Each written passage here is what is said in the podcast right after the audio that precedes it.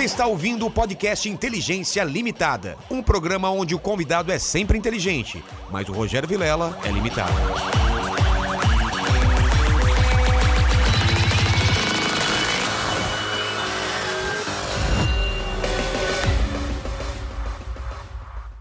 Olá, terráqueos, como é que você tá? Eu sou o Rogério Vilela e tá começando mais um Inteligência Limitada, o programa onde você já sabe que a limitação da inteligência acontece somente por parte do apresentador que vos fala, porque sempre trago pessoas mais inteligentes, mais interessantes, com a vida mais legal que a minha. E hoje não é diferente, tô aqui com o Leandro. Tudo bem, cara? Tudo bem, Vilela? Tudo bem? Um prazer. Ó, hoje não foi tão legal assim a minha vida que eu fiquei carregando porcelanato, mas tudo bem. 500 quilos de 500 porcelana. quilos. Vamos falar disso mais. Vamos falar com o chat agora, com o pessoal que tá na live. Manda o recado aí, mandíbula. Quem quiser mandar pergunta, como que funciona essa, essa bagaça? Cara, se você quiser mandar sua pergunta ou seu comentário, manda aí um superchat acima de 30 reais pra gente. É porque aqui é capitalismo, aqui é negócio, né? A gente precisa pagar as contas, né? É Faz caro parte aqui, do né? processo. Olha um monte de coisa aqui iluminada. A conta de luz aqui é 2 milhões de reais por mês, cara. É muito caro. E o profissional aqui do, atrás da câmera Exatamente, é excelente também. O salário é alto. É alto? É alto? É, né?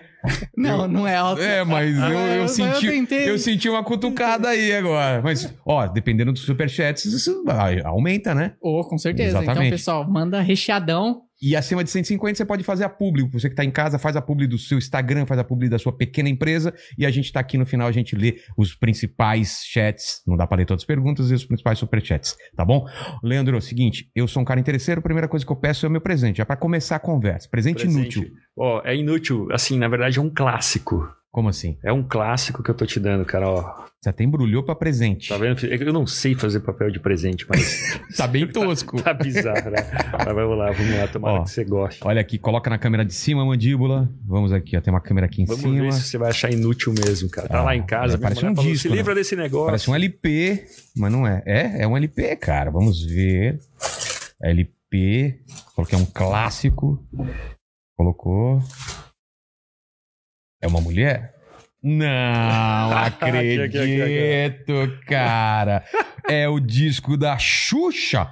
Cara, isso no cenário vai ficar muito louco, Pô, cara. então não é inútil, não vai rolar. Não, vai rolar. Não, mas- Desculpa. Não, mas o cenário é só coisa inútil, ó. Tudo Ah, aqui é? do cenário é presente. Ah, Tudo é presente, pessoal. É tão inútil. Cara, minha mulher é fã da Xuxa, ela vai adorar. Deixa eu ver se ela se tá arriscado, se tá bom aqui o negócio. Eu ganhei no, no Museu do Vinil em São Paulo. Fui Olha lá só. fazer uma matéria. Pra- ó, deixa eu mostrar pra galera. Que, você que só tá é, ouvindo na, nas na, na sua agregadora de áudio, na- no Spotify da vida, no, no- no Google e tal, você não sabe o que, que é um, um- um LP, você vai ter que ver esse vídeo, porque, cara, é um negócio grande de cartolina. Vamos como a gente escreve. É, Aí depois- bolacha. É, tem uma bolacha preta com um furo no meio, toda riscada, que você colocava num aparelho com uma agulha, cara. Olha que coisa primitiva, velho. Muito louco. Um encarte com as músicas pra você ler. Que coisa maravilhosa. Olha aí, tem um encarte com desenhos. Olha, deixa eu ver. Amiguinha Xuxa, Xirra, Doce Mel, Turma da Xuxa. A Xirra, você tinha um fetiche pela Xirra? Não? Porra, claro, quem não tinha, cara? Eu só achava. E, e eu ficava tentando. Não é a Xirra que você tinha que achar o, o bichinho escondido no É. desenho? Que, que dava moral edificante no final e tal, né? E o, também? O He-Man fazia isso. Ah, o- na, o- Xixa, na Xirra também? Não? Ah, não, da Xirra era só achar o É, negócio. tinha que achar, não, não lembro como chamava o bichinho, mas tinha um bichinho, mandíbula, que ficava escondido durante o desenho que você tinha que achar. E no He-Man era muito legal. Era o ele- corpo. o- não, o corpo é do He-Man. Não, isso. Não, mas por, pesquisa aí, como que chamava o bichinho que ficava. Não é corpo, não. Corpo eu sei Não. qual que é. O corpo do, não, o da Xirra, mas o corpo que dava a moral edificante no Sim, final. sim. É, né? O He-Man também. É. Oi lá, amiguinhos. Hoje aprendemos que não sei o quê. Mas o, o corpo também. Mas o nome desse bichinho eu não lembro, mas é um nome estranho. O bichinho que ficava escondido no, no, no da Xirra lá. Depois você vê. Eu coloquei tudo tosco aqui, depois eu, eu achei. Beleza. Você é dessa época, então? Já Sou dessa vinil. época. Eu odiava a Xuxa, mas era bem das festinhas, lembra? Por que, que a gente odiava a Xuxa mais? Porque É o- as, as meninas. Hã? É o Geninho. Geninho. Geninho, Geninho. muito bem. Não sei, não gostava, cara. Era meio imposto. Eu lembro que demorou um tempo, isso já começando profundo aqui no, no- no- na entrevista. É. Eu lembro que demorou um tempo até eu perceber que eu não era obrigado a gostar das coisas. A minha irmã me levava É. pra axé em Curitiba, tinha uma onda de axé, e eu, e eu ficava lá tentando, fingindo que eu tava me divertindo, achava aquilo terrível, um saco, um saco. E, e de repente, E falei, era, obri- é- era meio obrigado a gostar de axé, porque É. todo mundo gosta, né? Eu lembro disso. É, É, e de repente pensei, peraí, eu não preciso gostar disso. E daí tudo É. se iluminou. Eu falei, não preciso gostar. Talvez Xuxa tenha sido um pouco assim também, né? É. Uma imposição. Todo né? mundo gosta, eu não gosto e sou obrigado a gostar. É. E, a- e agora a gente tá vivendo o contrário, né? Que é você é obrigado a não gostar das coisas. É. É uma imposição de não gostar. Ah, como mesmo. você gosta disso? Todo mundo odeia, só você gosta. Porra, eu gosto. Tipo o quê? Tipo o quê? Ah, funk. Eu, eu não gosto também, mas tipo. Como, como que absurdo que você não absurdo. valoriza. É, tipo exatamente. Cara, mas eu me arrependo de não gostar. Eu era. Quando, quando Mamonas estourou, Mamonas Assassinas, eu já era meio intelectualzinho de esquerda, assim. E daí. E não gostava. Eu lembro que todo mundo tava curtindo muito Mamonas. Eu. E que música nada a ver. Que coisa É. mais superficial. Ah, é? Super legal. Hoje eu adoro Mamonas. Acho muito bom, cara. Cara, era bom pra caramba, eu gostava demais, assim. Era. Mas é aquele preconceito que você, você colocava uma coisa na frente antes, né? Sem dar chance pro, pro barato. Mas você É. chegou a pegar festinha de garagem, essas coisas, ou não é da sua não, época? super, exatamente da É? minha idade. Peguei Que vários, vários. Cara, é, eu, eu sou de São Bernardo, você, você cresceu onde? Curitiba. Curitiba. Ah, deve ser mais ou menos igual. Tinha garagem, colocava uma lona e a festa era na garagem mesmo ou era mais em prédio? Porque o meu era. Eu morava ABC, né? Não tinha prédio, era casa só. Não, no meu também. A minha, o meu uni- universo em Curitiba era mais casa. Era, geralmente era na sala da casa. Ah, é? Na sala grande da casa, assim, né? Tirava a televisão, dava aumentada nos Sei. Tinha aquela história, né, que o ponto alto, o grande achievement era quando você passava a mão na bunda da mina, quando você tava dançando com ela, né? É. Dançando música lenta, ou então encostava a bochecha Encosta- pra é. dentro, né? Que você ia descendo a mão, mas era a lenda. É. Todo mundo falava, mas ninguém tinha coragem de fazer. E na minha época, a gente era mais ainda. É... Como fala? É, a gente era mais do mato ainda. Ficavam as minas num, num canto da parede, os caras na outra, e ficavam os caras falavam, vai lá, vai lá, vai lá. Duvido que você vai falar com a mãe. Não, não, ela tá dando mole pra você.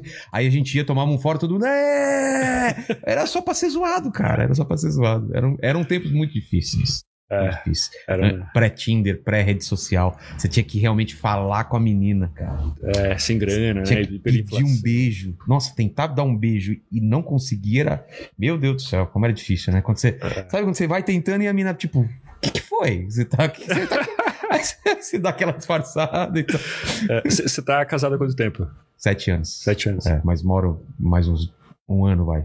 Aham. Mas é meu segundo casamento, né? E você? Você falou que É. tá separado. É, eu casei por também 7, 8 anos, aí me separei faz 5. E agora eu tô casado, já tô casando de novo, né? Por quê? Mas eu tô lembrando, porque e eu tô casado e tô indignado. não, eu queria ter 10 filhos, velho. Eu queria ter, ter um time de futebol inteiro. Mas você tem quantos sabe, filhos? sabe aquela, aqueles filmes de mafioso? Um? Sei. Aquele filme de mafioso que tem aquela mesa enorme, assim, naquela casa na Sei. Toscana, assim, atrás de domingo. Puta, aquilo que eu queria, sabe? Eu o também. Eu também. patriarca. Deve ser Eu, eu, eu não, não sei como criar, mas eu, eu queria também. Casa cheia de filhos e tal. e- É. É. Mas eu preciso contar uma história, a gente tá indo longe aqui, É, né? Deixa eu colocar aqui mais perto pra você. Tá. Um amigo meu na faculdade, ele. Ele, o pai, ele, ele, o pai dele tinha um apartamento que ele que alugava para um cara perto da faculdade. E o cara ia trabalhar cedo e, e o pai do meu amigo falou pro meu amigo assim: Olha, você vai lá antes da faculdade, sete da manhã, passa lá e cobra o aluguel dele. Naquela época não tinha internet, né? Não tinha, tinha que cobrar mesmo o cheque e tal. E meu amigo foi, bateu, apertou a campainha, nada. Sete da manhã, né? Daí apertou de novo, abre a porta, uma menina de calcinha sutiã, meio com cara de mal dormida, assim, ou de bem dormida, e fala, peraí. E daí vai chamar o inquilino. Daí o inquilino chegou, preencheu o cheque, percebeu que o meu amigo ficou impressionado com a mulher, e daí falou assim, então você tem quantos anos? Ah, tenho 17. Tinha acabado de entrar na faculdade, né? Ia fazer 18. É, posso te dar um conselho? Claro, claro. Quando você tiver 38 anos, fique solteiro. Que, que específico isso! Porque a ideia é assim, quando o cara é muito novo, que a gente tava falando de festa lenta, festa É. de música lenta e tal, é, é muito mais difícil, né? O teu alvo, o teu range é baixo, É. assim, né? A sua experiência, tudo é, tudo é difícil. Quando você vai ficando mais velho, mais velho tudo é mais fácil. Tudo é, É. mais fácil. Mas agora a gente tá casado, tamo bem, tamo casado. Bem, eu nem tenho saco pra te falar a verdade. É, né, cara? Eu fiquei muito tempo solteiro e eu sei o trabalho que dá. E, cara, você não faz mais nada da vida, sua cabeça é só ficar pensando em pegar mulher, em telefonar e marcar encontro e não sei o que. É todo dia, cara. É, Todo dia. As fases que eu, tô, que eu, que eu passei namorando ou casado são as minhas fases mais produtivas. Porque Aham. senão vira. Isso vira prioridade, cara. Não tem jeito. Pelo menos pra mim, eu sou um cara. Eu acho que eu sou doente, cara. Mandíbula. Sabe o Michael Douglas lá? Eu acho que eu sou. Tem tem aquele problema lá, cara. Agora eu tô tranquilo porque é casado, né? Então. Michael Douglas tá falando da, da pílula ou do, do Não, ator? O ator, ele, ele- ele foi di- diagnosticado que ele era viciado em sexo, né? Sim. E eu, eu acho que eu já fui. Mas é fácil falar quando tá casado. Mas tem, tem um episódio do Seinfeld, assim, muito bom, né? Que os caras, o, o Jerry e o George, eles pensam, a gente tá muito tiozão, né? Que é só referência antiga e tal, mas enfim. É, eles falam, "Ô, a gente gasta muito tempo pensando em sexo, né? Pô, a gente tá perdendo aí toda uma É aquele que ele inteligência. pega um repolho e mostra a parte que. A, a- toda a me pa- lembro, Eu- não me lembro. Tá, mas. Enfim, daí o, o George, eles, beleza, então vamos ficar uma semana sem pensar em sexo, sem pensar Ah, em mulher. é esse episódio. É, e de repente os caras ficam muito inteligentes. É, o cara começa a aprender português. caralho. É. Ele mostra assim, cara. Ele pega, pega um repolho, eu acho, e tira uma lasquinha assim. Isso daqui é o que a gente usa pra tudo, para todo o resto. Isso daqui tudo só pensando em sexo. Imagina tudo isso aqui pensando em tudo. É muito bom, cara. Os caras ficam muito inteligentes. É e é isso que eu louco. sinto. Casado, eu sou um cara muito mais inteligente, cara. É. Muito mais inteligente. Mas vamos, vamos falar de, de- Eu vi um vídeo seu que eu, se eu fizer essa pergunta, você vai entender o que é esse vídeo. O Crocs é uma sandália um sapato impermeável? É, pois é, o Eu achei muito interessante essa. essa, essa é, es- esta- dar um start a partir dessa pergunta e o que você fala. Bom, o Croc, antes de tudo, é um ato de mau gosto, né? É, antes, Claro. antes de mais nada, não usem. Não usem Crocs. É, Nem não, então- pochete. Pois é, eu fiz um vídeo que saiu agora, tá saindo no ranking dos políticos. Quem puder aí seguir. Pra qual câmera eu olho? Pra essa? Essa daqui. Essa aqui. É. Arroba ranking dos políticos, né? É um grupo que, que tenta moralizar o Congresso, né? Deputados que gastam menos de verba de gabinete e, tem ide- ideias mais honestas, enfim. E um dos vídeos é sobre a loucura tributária que o Brasil vive. E esse é o caso do Croc, né? É. É, teve um tempo, um tempo atrás, dos primeiros carregamentos de croque para o Brasil, né, que ele é importado, Chegava no, no porto. chegou no Porto de Santos e o, o- a- você, quando você importa alguma coisa, você tem que falar o que é aquilo. Né? Certo. Você tem uma lista de 10 mil itens, você tem que falar, não, isso aqui é uma sandália de borracha. Tá. E o fiscal olhou e falou, não, isso aqui não é uma sandália de borracha, isso aqui é um sapato impermeável. A empresa foi multada, teve que entrar na justiça, a justiça deu razão pro fiscal, falou, não, isso aqui é um sapato impermeável. E beleza, e passou a dizer que aquilo era um sapato impermeável. Seis anos depois, outro fiscal falou, é, falou, não, a classificação tá errada, isso aqui não é sandália, isso aqui, é, isso Não, aqui não é sapato impermeável, isso aqui é uma sandália, claro que é uma sandália, como é que vai ser impermeável se tem furos? Furos, É, não, não- não faz o menor sentido ser um, ser um sapato impermeável. Sapato impermeável é aquele, como que é o nome que a gente usa pra andar no campo, assim, é Ah, não sei se tem um nome pra isso aí, não, né? Tem uma. Uma galocha? tipo uma gal... isso, ah, galocha. Ah, tá. Tá entendi. vendo? Tem um cara Pô, tem um cara aí que é do É. interior, né? E a empresa foi multada de novo. Ah, não. E teve que recorrer e acabou que a justiça daí deu razão para esse segundo fiscal. Então isso é sobre, cara, a loucura que é. A gente reclama muito de carga tributária no Brasil, muito imposto, muito imposto, né? Todo mundo fala, a gente já cansou de ouvir sobre isso. É. Mas o Brasil de 190 países, ele está em 184 na, em, dificuldade, em facilidade de se pagar impostos. É uma loucura, cara. Assim, tem uma parada chamada é, substituição tributária. Que tipo assim, a, a fábrica vai fazer esse copo. Certo. Ela, o copo custa 50 centavos. Mas como é que você vai cobrar imposto? Aí os caras falam assim: não, a fábrica paga imposto de tudo, da cadeia toda, em cima do preço de varejo. Então você vai lá na West Wing, pô, um anúncio aí, né, da West É. Wing, por dia deve estar 10 reais. Então cobra 20% de 10 reais. Então a empresa, ela gastou 50 centavos para fazer e paga 2 reais de imposto. E quem decide o preço de tudo isso é o agente estadual lá da Receita. E, é, cara, é uma, é uma loucura, assim, cara. É, é- é empreendedor no Brasil, eu sei que isso é outro clichê, mas o cara é, uma- é um herói. Esses dias eu até tava falando com um amigo, pô, vamos abrir uma empresa, um karaokê, um lugar para as pessoas, alugar um lugar para as pessoas fazerem festa de karaokê. E ele falou, sério que você quer empreender? É. É bizarro, né? Mas nesse vídeo mesmo tinha outro exemplo lá do bisco... se é um biscoito recheado com chocolate ou se é um chocolate recheado com biscoito, que faz diferença de imposto. É. Isso nem, não em todos os estados, Tá. mas em alguns estados faz, porque isso depende de, de estado, né? Ah, é? É, até uma crítica aí que estão fazendo agora para a nova lei de licenciamento ambiental lá, que o pessoal do Congresso está aprovando, é que talvez ela torne pior a vida de quem quer tirar a licença ambiental, porque daí cada cidade, que nem SMS e ISS, cada cidade, cada estado vai, ser, vai ter a sua lei. Putz. Então, talvez seja um tiro no pé, entendeu? Talvez em vez de facilitar, o licenciamento dificulte. Ou não, né? Vamos ver, vamos ver o que, que vai acontecer aí. Eu, na real, tem muita gente, o pessoal está tá, tá discutindo isso há três anos, né? Então, é, essa política de incentivo também do governo, né? De, de pegar uma área e tentar transformar ela num polo de alguma coisa quando aquela área não está preparada para isso. Tipo, É. Zona Franca de Manaus no passado, né? É. Vamos levar as empresas para lá porque pre- precisamos povoar. Só que para transportar é tão caro que hum, não sei, faz é- sentido. não faz sentido, né? É, não, eu, eu entrevistei muita gente para fazer esses vídeos. Daí o cara me contou a seguinte história. Em São Paulo tem incentivo fiscal para abatedouro de animais, né? Tá. Já Goiás tem incentivo fiscal para montadores de carros. Não, Então- não, faz, não faz sentido, cara. Não faz sentido. Daí os caras têm que Aqui pegar tem, o... mais, aqui tem o pessoal que compra carro e lá tem, tem o- É, o pessoal tem que trazer o, a- o gado de o lá. gado vivo. E daí abate aqui. Então, assim, é, é empurrões para não ser produtivo, né? É. A Zona Franca de Manaus é outro, outro negócio, né, cara? E, e o pior da Zona Franca é que tem muito deputado que... O que, que acontece? A lei de imposto no Brasil de importação, ela é do executivo. É uma das poucas coisas que o executivo faz no Brasil que ele tem liberdade para fazer. Tá. É que o presidente pode falar, não, vamos reduzir isso aqui, pronto. O problema é que os deputados, eles negociam apoio, falando assim, olha, eu represento a Associação das Bicicletas. Ah, tá. Então você quer que, eu- quer que eu vote contra, a favor de você na CPI, não sei onde? Então, pô, aumenta o imposto das bicicletas aí, da não sei o que da Zona Franca e tal. Então você vai ver nessas discussões de importação e tal, sempre tem mais gente do Amazonas. Ah, Tem é? mais deputado do Amazonas. E é triste, né, cara? Por causa da Zona Franca. Por causa da Zona Franca. E daí esse é um outro problema da Zona Franca, né? Que ela acaba prejudicando o país todo, porque se baixar o imposto no Brasil todo, a Zona Franca perde o seu diferencial, entendeu? É, Então é exatamente.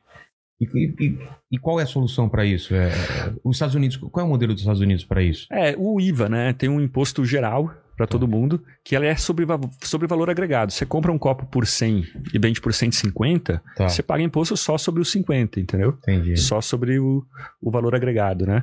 E uma coisa mais uniforme, né, cara? Mais pra to- Mas isso é uma discussão difícil, porque tem, os estados não querem perder, né? É. Ninguém quer perder. Eu acho muito legal nos Estados Unidos, no preço da etiqueta, tudo tá um imposto separado. Isso, isso É. dá, um, dá uma ideia para quem tá comprando de quanto é de imposto que, que a gente tinha que ter aqui. É, não pegou, né? No Brasil tem, né? Tem? Na nota, mas tá pequenininho lá É na mesmo? nota. Tem. Naquelas notas, você no meio de um monte de letrinha lá. Ah, tá. não, tinha que ser lá no- nos Estados Unidos mesmo, né? Valor, imposto e o, e o total. É. A soma lá você já vê na hora. Com loser no final, assim, né? É. Você pagou tanto de imposto, loser. Não, e aí você vai em Nova York, é mais caro, aí vale mais a pena você comprar em, outro é, em outra Ah, é. cidade, tem essas coisas assim, né? Aham. Principalmente quando eu vou lá, compro ele, câmera, essas coisas, não vale muito a pena comprar lá em Nova York. Lá. Na, tá famosa do. do como é? BH. BH. É, é BH. Não vale?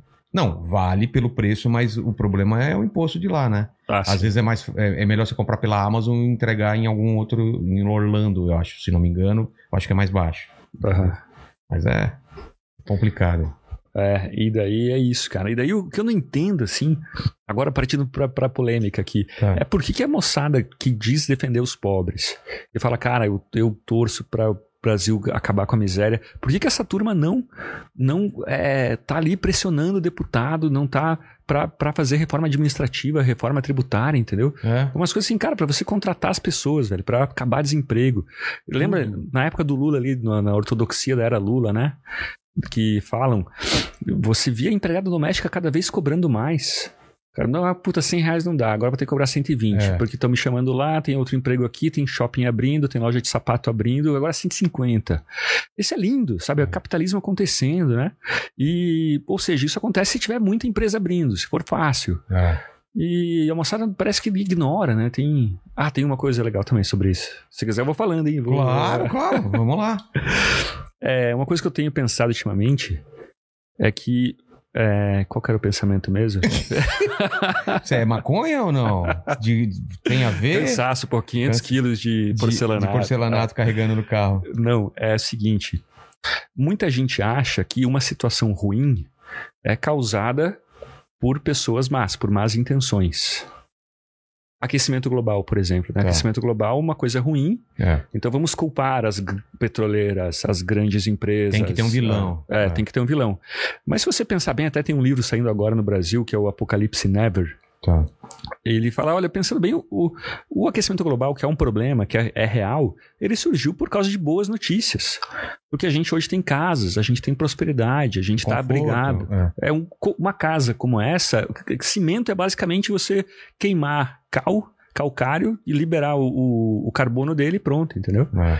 E então, e daí muitas vezes você pensa, como é que então eu vou resolver esse problema? Culpando aquelas pessoas que eu acho vilãs, né? Mesma coisa com miséria. Pô, então como é que a gente vai fazer? Vamos, parece que a pessoa mais que uma ajuda com, mais que ajudar os pobres, o que a move é um ressentimento contra os ricos. É, me parece isso também, cara. Né? Eu sinto isso também. Tem que ter o culpado, e se tem pobre, é porque tem rico. É. E, e não vê o contexto geral, entendeu? É, então. E daí você acaba punindo as empresas e assim você deixa o, país pior, um ambiente de negócios pior, pior para os pobres, pior para o rico, para a classe média, para todo mundo, né? É. Gostou do pensamento? Foi bom, não foi? Lembrei dele. né? Ah, ah, ainda bem, eu tava preocupado, cara. Logo no começo já o cara já esquece, né? E esse livro aí que você trouxe? Qual que é o guia politicamente correto da história do mundo? É, eu virei um Romero Brito da não ficção, né? Escrevi vários livros iguais, vários guias politicamente incorretos. É, no- você vai no. você- agora não dá, mas você ia na, na livraria, era um tal de foda-se, né?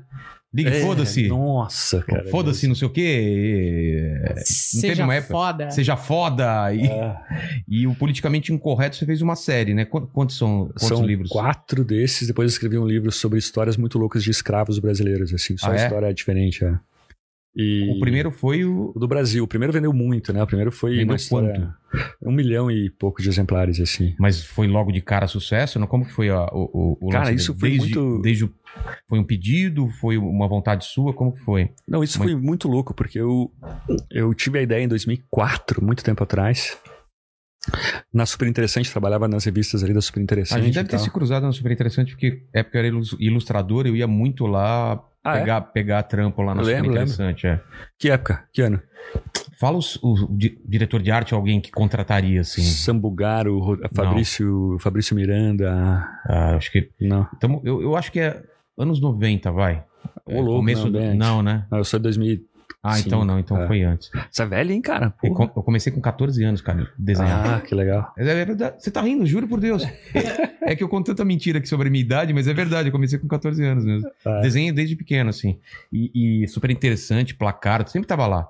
Playboy, fiz muita coisa pra, pra Playboy. Só não fiz capa, mas ilustração eu fiz muito lá. E super interessante era a revista que eu mais gostava de ilustrar. É, eles Porra, tinha era- um peso grande de ilustração. né? É, não, e as ilustrações eram muito legais. É, tá muito boa a revista, cara. Agora ela tá. É, eu parei de, de ver. Pois é, né? ela- A re- a revista em geral perdeu relevância, mas esses dias eu li minha namorada assina ainda. E tá, tá muito como boa. que. A gente até. Depois a gente volta pro, pra história do livro, mas como que é esse esquema de revista agora? A galera assina ainda? É, É então. digital? Eu não, te, não sei mais como que tá sendo agora. Então é impressionante que não tem mais anúncio, cara. Mesmo revista grande, não tem. Quando eu trabalhei na Veja 2009, cara, era, era assim 300 mil É. reais uma página de anúncio. Hoje tem tem calhau, né, que chama, né? que É. é- E eles se movem porque é por assinatura, né? Porque a a Abril tem uma rede de assinaturas enorme, uma máquina, né, de assinantes. Toda hora tem que ficar ligando lá. Eu não quero mais assinar. eu, eu descobri o segredo, cara. O meu segredo agora é o termo notificação extrajudicial. Porra. Que significa nada mais nada menos do que tô te avisando. É. Tá? Não é na justiça, ainda é só aqui uma coisa informal. eu escrevi uma notificação extrajudicial para Abril falando: eu não quero mais assinar, senão teremos problemas na justiça. Os caras na hora, não, beleza, fica tranquilo, fica tranquilo. Cara, que maravilha. Mas o. Enfim, a Você tá tava- falando? Você tava lá na, na Ah, Super, é. né? E daí eu tive a ideia do livro, fiquei uns quatro anos tentando editora, juntando Então, mas material. como que surge uma ideia dessa? É, é de você ir a fundo, ter uma outra visão, talvez as coisas não são como parecem. Qual, qual, qual que era essa sensação sua para escrever esse livro? Você achava que tinha uma lacuna? No, Sim, cara, então. é, Ou, ou existia até uma, alguma coisa lá, no- lá fora parecido? Tinha, tinha. Tinha? Não, eu tava uma vez procurando pauta pra revista, e daí na- no site da Amazon, nos lançamentos, né, tinha lá Politically Incorrect Guide of American History. Ah, E daí eu falei, nossa, daria muito certo um livro desse no Brasil, cara. E daí aos poucos eu fui colecionando material e fui vendo que aquilo que a gente aprendeu na escola era meio militante, entendeu? Era uma coisa de que Tinha um os, viés já. é, os fracos, os pobres são sempre do bem. Os ricos, as grandes potências do mundo são sempre do mal. Qualquer coisa que os ricos façam de bem é porque eles tinham algum interesse. Qualquer coisa que os pobres façam de mal é porque eles foram obrigados àquilo e tal. E, e assim, na verdade, mesmo essa divisão, né? Ricos e pobres, ela é meio. né, você tinha de tudo, você estava num universo diferente. E daí, de repente, eu, eu comecei a, a ter contato com historiadores, com livro, que tá muito bom. A história do Brasil acadêmica tem muita coisa boa dos anos 90 para cá. Só que eu vi que aquilo estava represado, né? Não estava não tava chegando nas pessoas. Guerra do Paraguai, por exemplo, né? A gente aprendeu que o Solano Lopes, que o Brasil Massacrou. amando da Inglaterra. Nada a ver, isso é ridículo. Não tem Ah, nada é? a ver, não tem nada a ver. A gente O- não dizimou a a Paraguai, que era a potência é, da América Latina? Nossa, essa história da potência, assim, o Paraguai era um país que é, ele, ele tinha, como que é mesmo dado? Ele tinha o dobro da população do Uruguai e um sexto da economia do Uruguai. Caralho. Ele, sabe, e, e- tem, enfim, os livros dos anos 70, 80 falaram que não, o Paraguai era uma potência em crescimento. E a Inglaterra mal sabia o que era o Paraguai. É, Você imagino o que você acha que... o que, o que, que, que merda é Paraguai? O cara tá preocupado com a Tailândia, É. com, a Birmania, entendeu? Que vai pensar no Paraguai.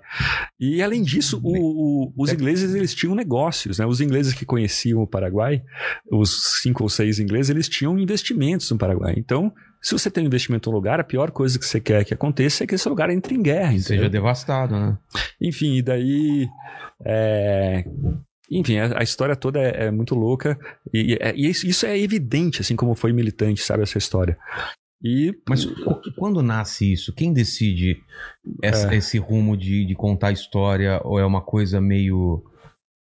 É, é, é, é um partido? é- são é, Eu acho que são modas intelectuais. modas? É, nos anos 60, o que aconteceu? A, a história antes, lá nos anos 40, anos 30 e tal, ela era aquela história oficialesca, né? Os grandes feitos militares e tal, É. né? O general X.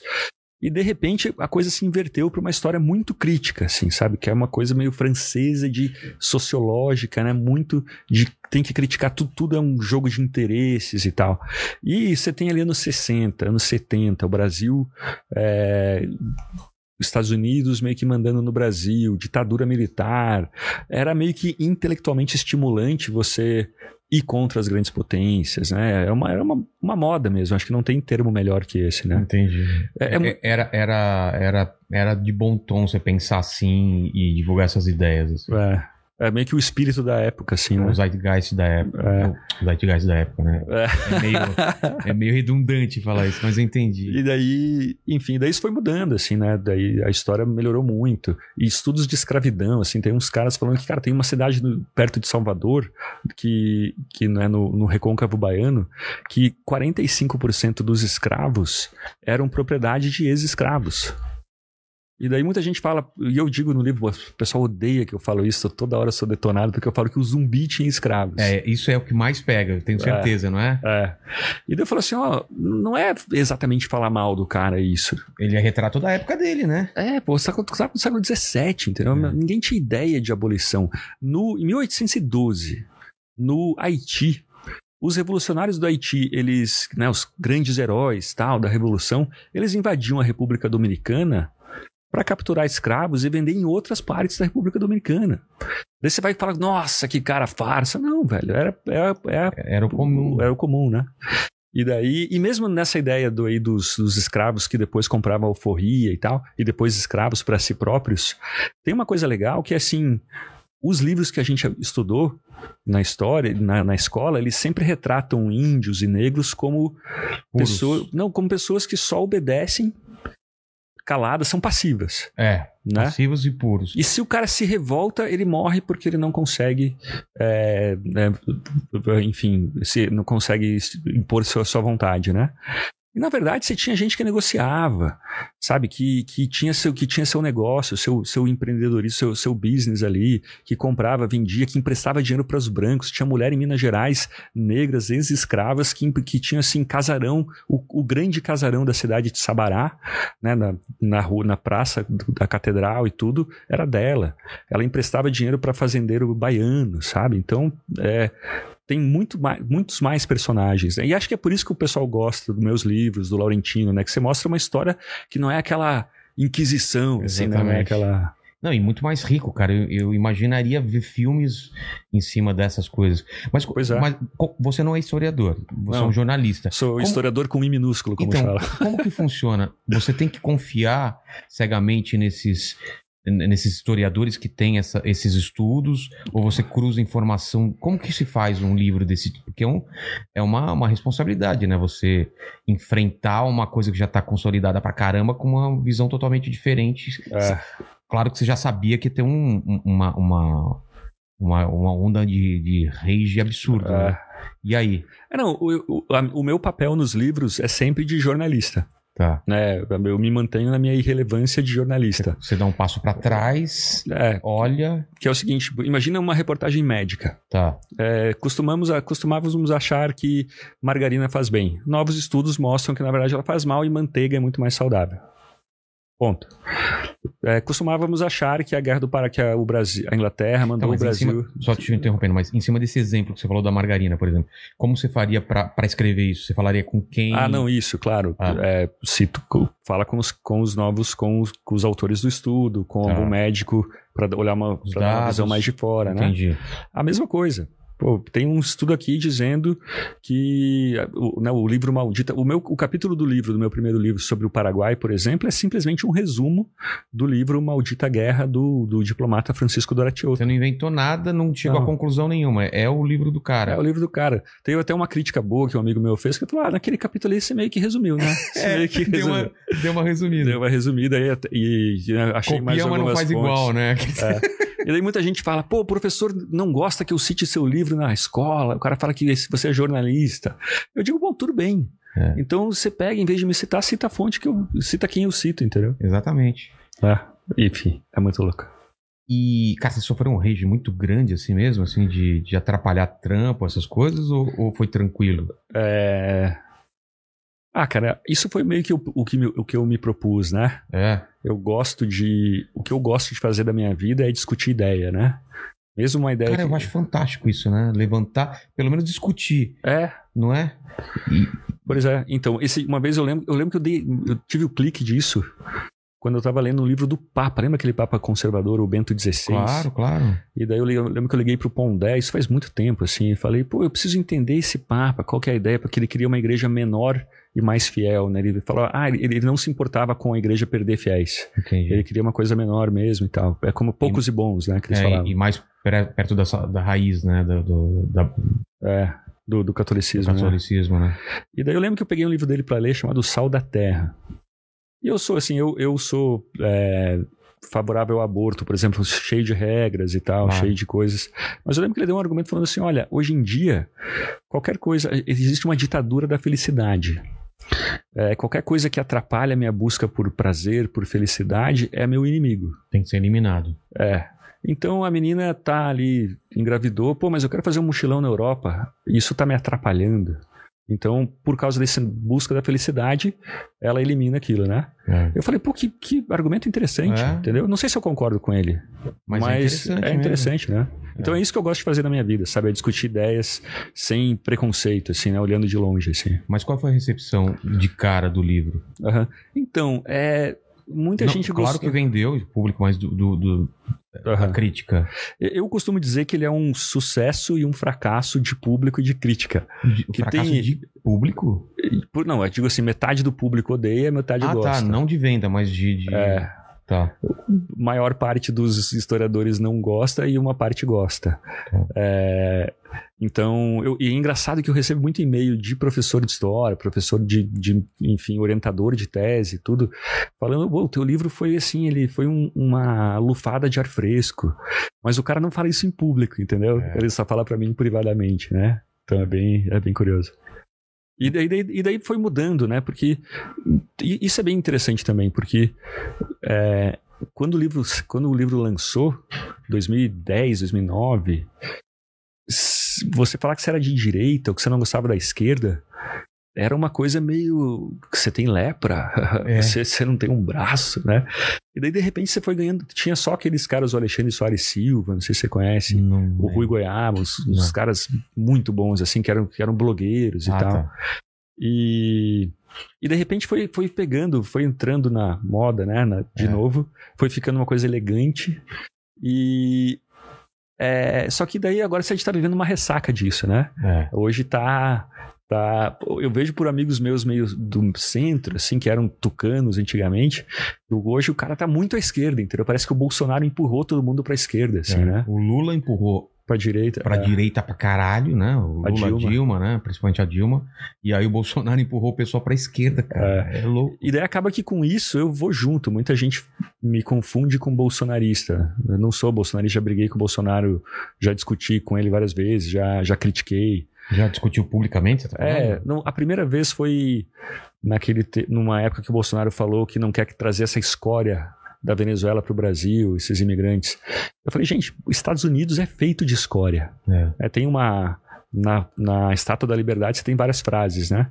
E uma delas é alguma coisa do tipo: Trazem-me os, os, os doentes, esfomeados. os esfomeados. farei com eles um grande país, né? É. E ali os bolsonaristas todos me odiaram, o Olavo de Carvalho também, tudo. Então isso já faz tempo, né, que aconteceu. E eu sou, sou meio. Se você for me entregar assim, eu sou Partido Novo, sou liberal, né? Sou um liberalzinho Entendi. padrão. Entendi. Mas é- é- essa tentativa de, de, de rotular é, as pessoas, e, e com você deve ter acontecer toda hora, é, tem, tem meio um intuito de, de, de para facilitar o cancelamento, né? É mais fácil você cancelar quando você rotula uma pessoa sendo bolsonarista ou, É. ou comunista ou lulista, né? Alguma coisa assim. É. Não, isso tá muito na moda hoje, né, cara? Isso É. tá. Nossa, tô usando bastante essa palavra, né? Vou parar de falar. Mas isso tá acontecendo muito. O, o, o Felipe Neto faz isso muito, né? Ele, em vez de discutir, você interdita o ideias. debate. É, você dá um rótulo, em vez de discutir o argumento, o ponto. É. legal que você fica me ajudando a completar as frases, né? É, eu, eu, eu- eu fiquei assustado com esse negócio do maconheiro que ele lembrou. Agora eu tô espertão aqui. Qualquer coisa eu te, ajudo. Entendeu? Ele foi lá na galocha também. Tamo, aqui- tamo aqui pra te ajudar. É. Felipe Neto.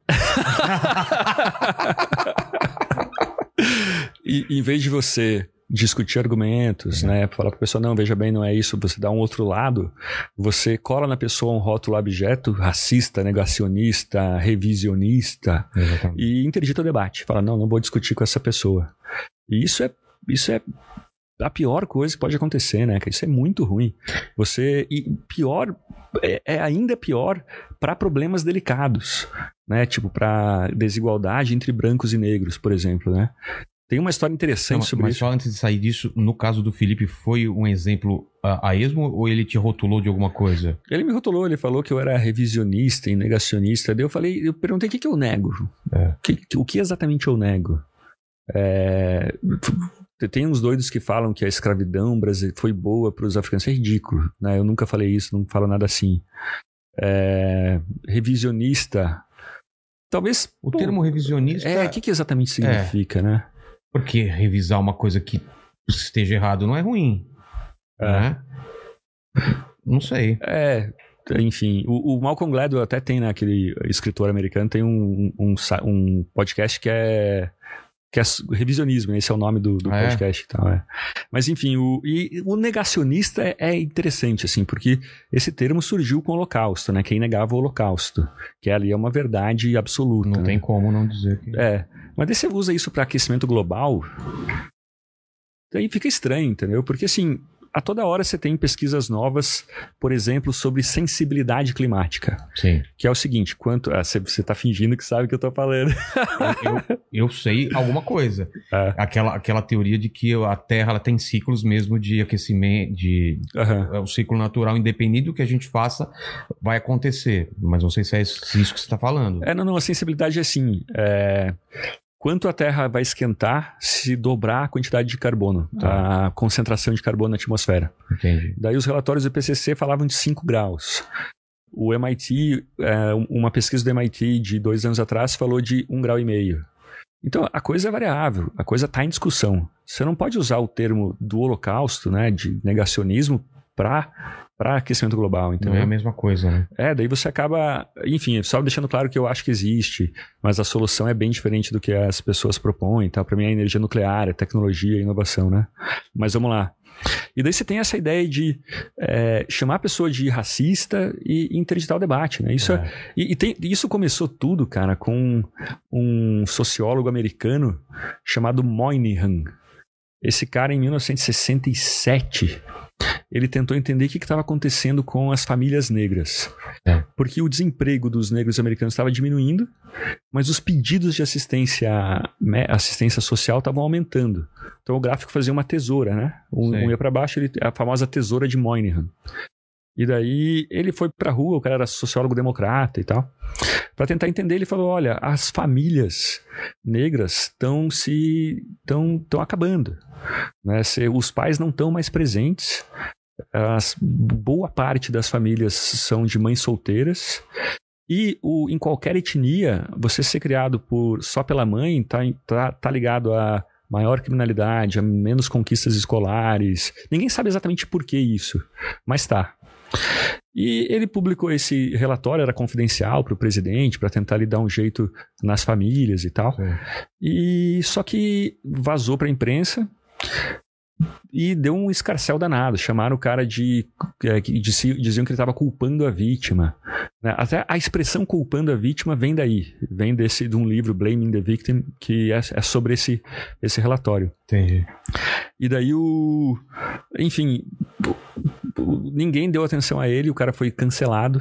Passou 30 anos, o problema explodiu, assim. Mas ninguém, a... ninguém, prestou atenção e viu se realmente era verdade o que ele estava falando, os dados, e, e, e, tentou entender? Então, não, não, não era intelectualmente estimulante isso, né? Ah, tá. E você, tinha uma ideia também de que o matriarcado, tem até estudo falando isso, teve estudo que falando, achando a, a, o dado contrário, que famílias só, com filhos só criados pelas mães iam melhor nas escolas e tal. Ah.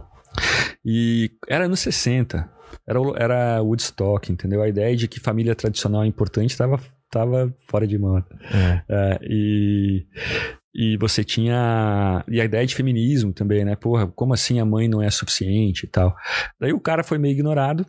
20, 30 anos depois, o problema de mães solteiras em todas as etnias aumentou muito, principalmente nas, no, entre os negros. E gente de esquerda, do centro, da direita, foi olhar os dados e falou: putz, o cara estava certo. E, e, esse é o mal de você interditar debate, entendeu?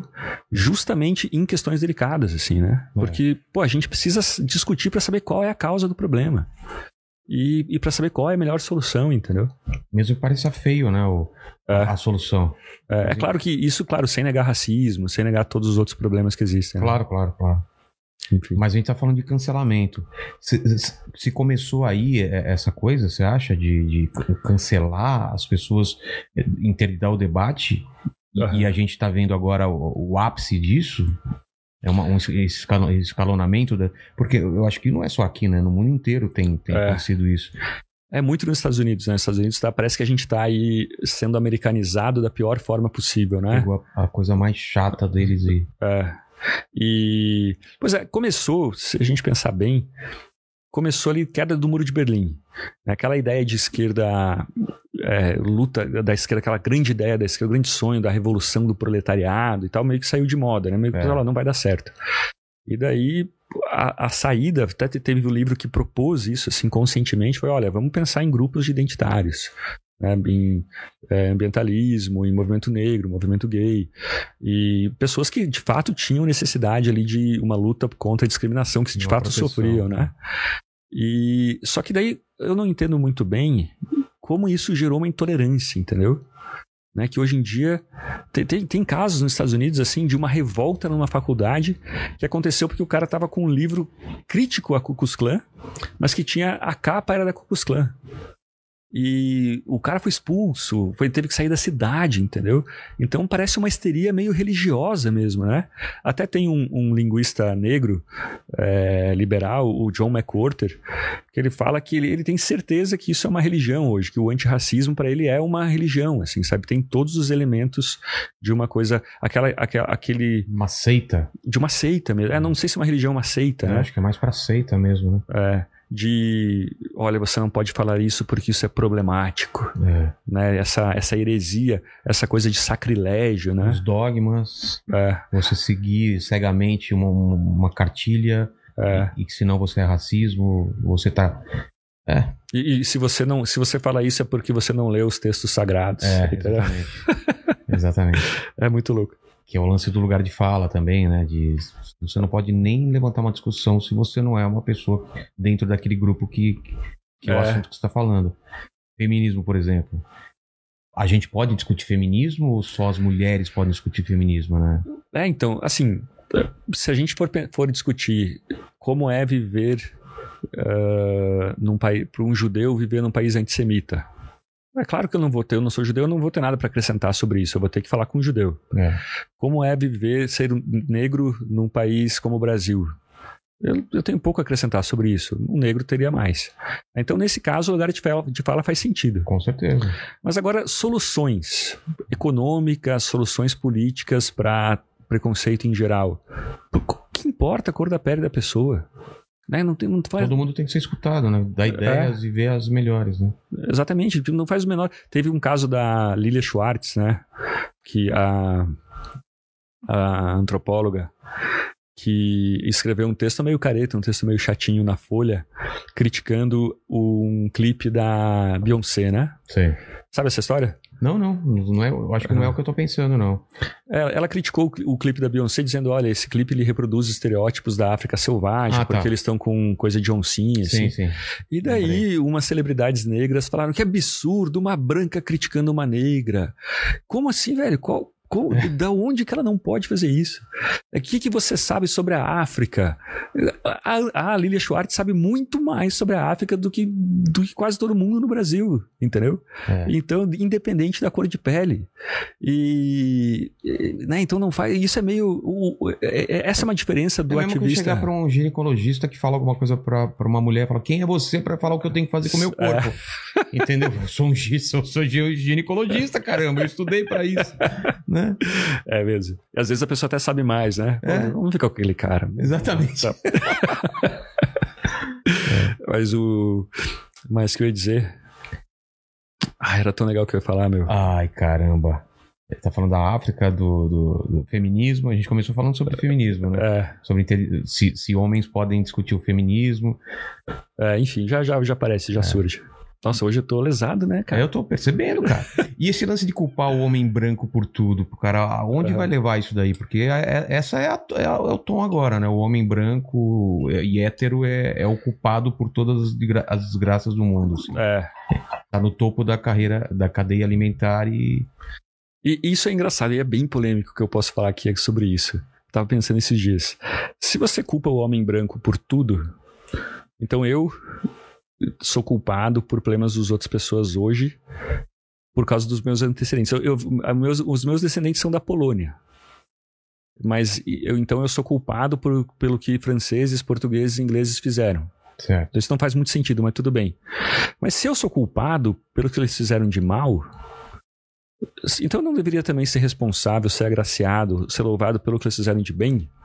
Né? Você tem, você tem va- vacinas que chegaram na África feitas por brancos. Você tem é, milhões de pessoas salvas por arranjos institucionais, por sistema de justiça, por economia. É, então eu devo ser, então, nossa, eu devo ser, devem me agradecer por isso? Não faz o menor sentido. Claro que não, velho. Não tem nada a ver com isso, nem pro bem, nem pro mal, entendeu? Então, não faz muito sentido, né? E sobre essa ideia de culpa, né? Mais uma vez a gente chega naquele assunto, né? De que. A culpa também é um lance meio religioso, né? É, O lance do pecado. do pecado original, é, o né? pecado original. Você Tipo o Porchat falando, né? Não, eu, eu sou um, Uma- um um racista em um desconstrução. machista em desconstrução, não lembro se ele, qual que ele fez, foi machista ou Racista. foi racista? É. Ah, tá.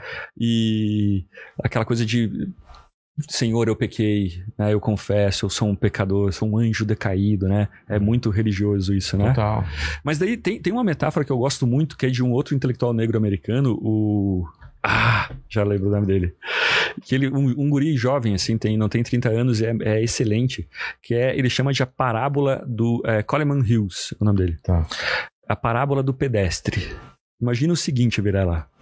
Imagina que você tá você- uma, uma mulher negra, você não, imagina uma mulher negra tá atravessando uma, uma rua na faixa, farol fechado, Tá. farol aberto para ela, ela não tá fazendo nada errado, tá atravessando a rua na faixa. Nisso chega um motorista branco, bêbado, e atropela ela. E bate o carro, ele também se machuca, mas sobrevive. É, ela vai para o hospital, quase perdeu as pernas, mas não perdeu. E o médico fala: Olha, para você voltar a andar, você precisa fazer uma sessão de fisioterapia muito difícil, que é muito dolorida. É, ela vai nas primeiras, como é muito dolorida, ela não vai mais. Ela reclama e consegue fazer com que o, o, o homem que a atropelou pague a sua fisioterapia. Ele paga. A justiça manda ele pagar. Mas mesmo assim ela não vai para toda a fisioterapia e uma hora a enfermeira fala: "Olha, a senhora para voltar a andar, a senhora precisa vir todo dia". Imagine se essa mulher falasse: "Você está culpando a vítima". É. Entendeu? É, não, não, ou então é, adianta ela ficar culpando o homem. É, ele é culpado? Claro, É. claro, a escra- escravidão existiu, claro. Mas se não depende. se- É. Depende dela uma, uma melhora para um mal que já foi feito, né? Exatamente. E é isso que o Paulo Cruz, por exemplo, o grande filósofo negro do Brasil, fala: olha, a solução não está fora, a solução está dentro. A gente tem que se ajudar. O, o, e o Thomas Sowell, né, o grande lá economista que lida com isso e tal, ele, ele reconheceu, ele, ele estudou o que, que grupos discriminados fizeram para ascender. Então você pega japoneses nos Estados Unidos, não podiam ter terras até 1950 na Califórnia. É, né, se tinha, tem faixas assim, Japs go out, sabe? Tipo, vão embora japoneses. No Brasil você também tinha um pre- preconceito assim, Com quem? Com Com os japoneses. japoneses também? Mas teve leis, né? Tem toda uma discussão Ah, é? no parlamento para proibir a ameaça amarela, né? Que se Caramba. falava. Eu até falo pra minha namorada que é japonesa, fala, você é uma ameaça amarela. Mas enfim.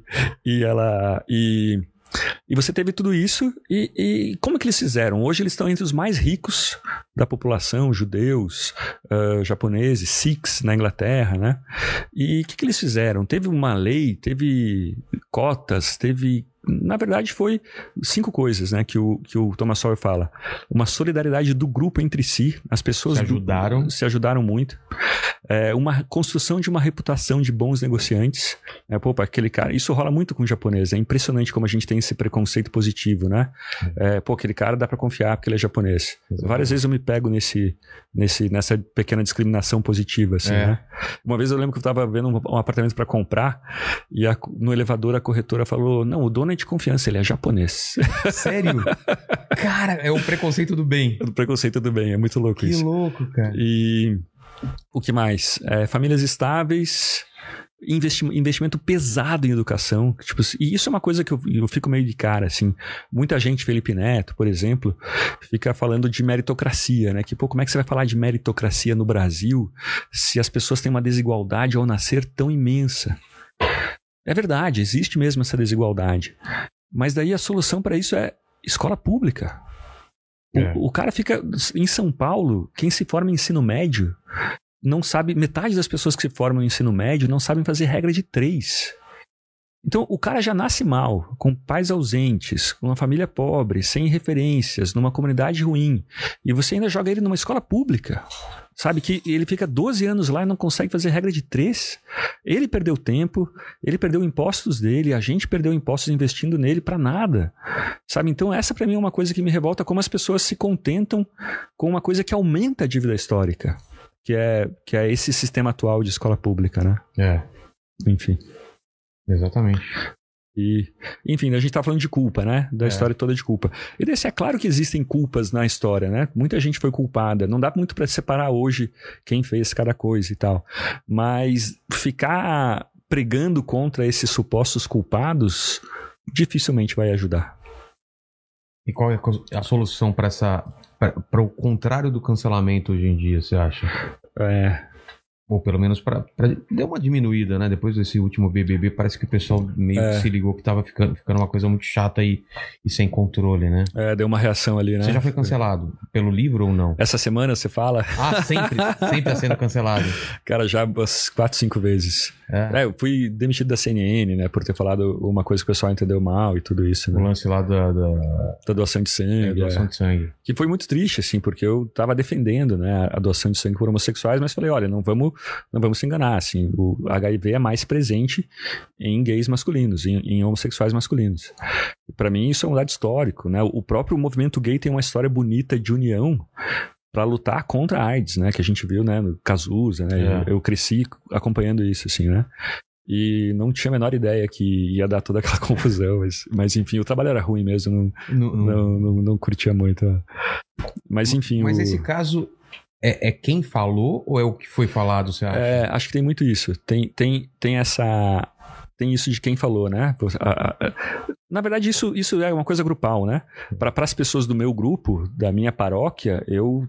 Eu, Eu relevo tudo. Relevo tudo. Tu- Tudo bem você falar isso, não, vamos entender melhor. Já para os outros, não. A gente tá com pedra na mão querendo atirar naquele outro e colar nele o rótulo, né? É. como, como a gente falou antes. Mas tem um livro muito bom chamado Coddling of American Mind, que é meio que assim a mente americana mimada, né? Tá. E ele fala o seguinte, olha, tem a terapia comportamental, ela tem padrões de pensamento, né? Terapia comportamental, puta, eu tô, tô pensando isso de volta. Por exemplo, meu canal não vai dar certo, eu sou um fracasso, eu não sei fazer piada, eu não sei... Opa, você tá no catastrofismo. Você você tá achando que tudo vai virar uma catástrofe. Não. Então a terapia comportamental é muito você pegar e, e tentar identificar esses padrões de pensamento, né? E além disso, uma coisa de preto ou branco, ou uma coisa é muito boa e perfeita, ou ela é ruim, né? E o- a teoria desse livro é o seguinte: esses, essas armadilhas de pensamento, é, elas estão virando coisas coletivas, entendeu? Por exemplo, essa de catastrofismo. Se você falar uma pequena palavra, se você fizer uma pequena coisa, isso vai gerar a história da Lumena, né? É. Na Lumena, você não pode é, se fingir, se fantasiar de mulher, porque isso vai acabar matando trans na rua. Não, calma, não vai, Caramba. velho, não vai. Certeza que não vai. É, tipo assim, se eu chegar atrasado na entrevista com o Vilela, vai acontecer isso, o cara vai falar com o Danilo Gentili, tarará, tarará, E aí vai... transforma numa coisa. É, né? Então, calma, vamos, vamos catastrofizar menos, né? É. E isso pra mim acontece com o termo opção sexual Tá. né, que foi um dos motivos lá do que o pessoal não gostou do meu comentário na CNN. E, é, de fato, eu acredito que orientação sexual, principalmente para homens, é mais comum. Mas que muitos homens não, não escolheram, né, muitos gays não escolheram ser assim. Isso é, eu lembro da minha, da minha escola, tinha um guri que ele sofria todo dia, cara. A vida dele era um inferno porque a gente fazia bullying com ele direto. Todo mundo fazia bullying. Eu acho que eu era o que menos fazia, que tá- era meio compassivo, assim. Mas, enfim, a gente acompanhou isso, a gente sabe como é ruim, né? A pessoa não poder escolher. É. Mas será que em toda a diversidade de experiências sexuais do mundo, você tem aí, sei lá, centenas de milhões de homossexuais no mundo, nenhum foi por opção? E daí, na verdade, sempre que você fala, ó, você não pode usar esse termo, porque senão as pessoas vão, faz- vão defender a cura gay. Porque a cura gay, porque se você tem opção, então você pode optar por não ser, ser gay. Mas daí você não pode pensar o seguinte, ó, isso aqui é vermelho. É. É, eu não posso mudar a realidade por, por, por algum outro objetivo, entendeu? Ah, você não pode falar que isso é vermelho, senão não vão gostar, pode justificar alguma outra coisa. Não, calma, é uma constatação. Eu, eu tenho que constatar as coisas, né?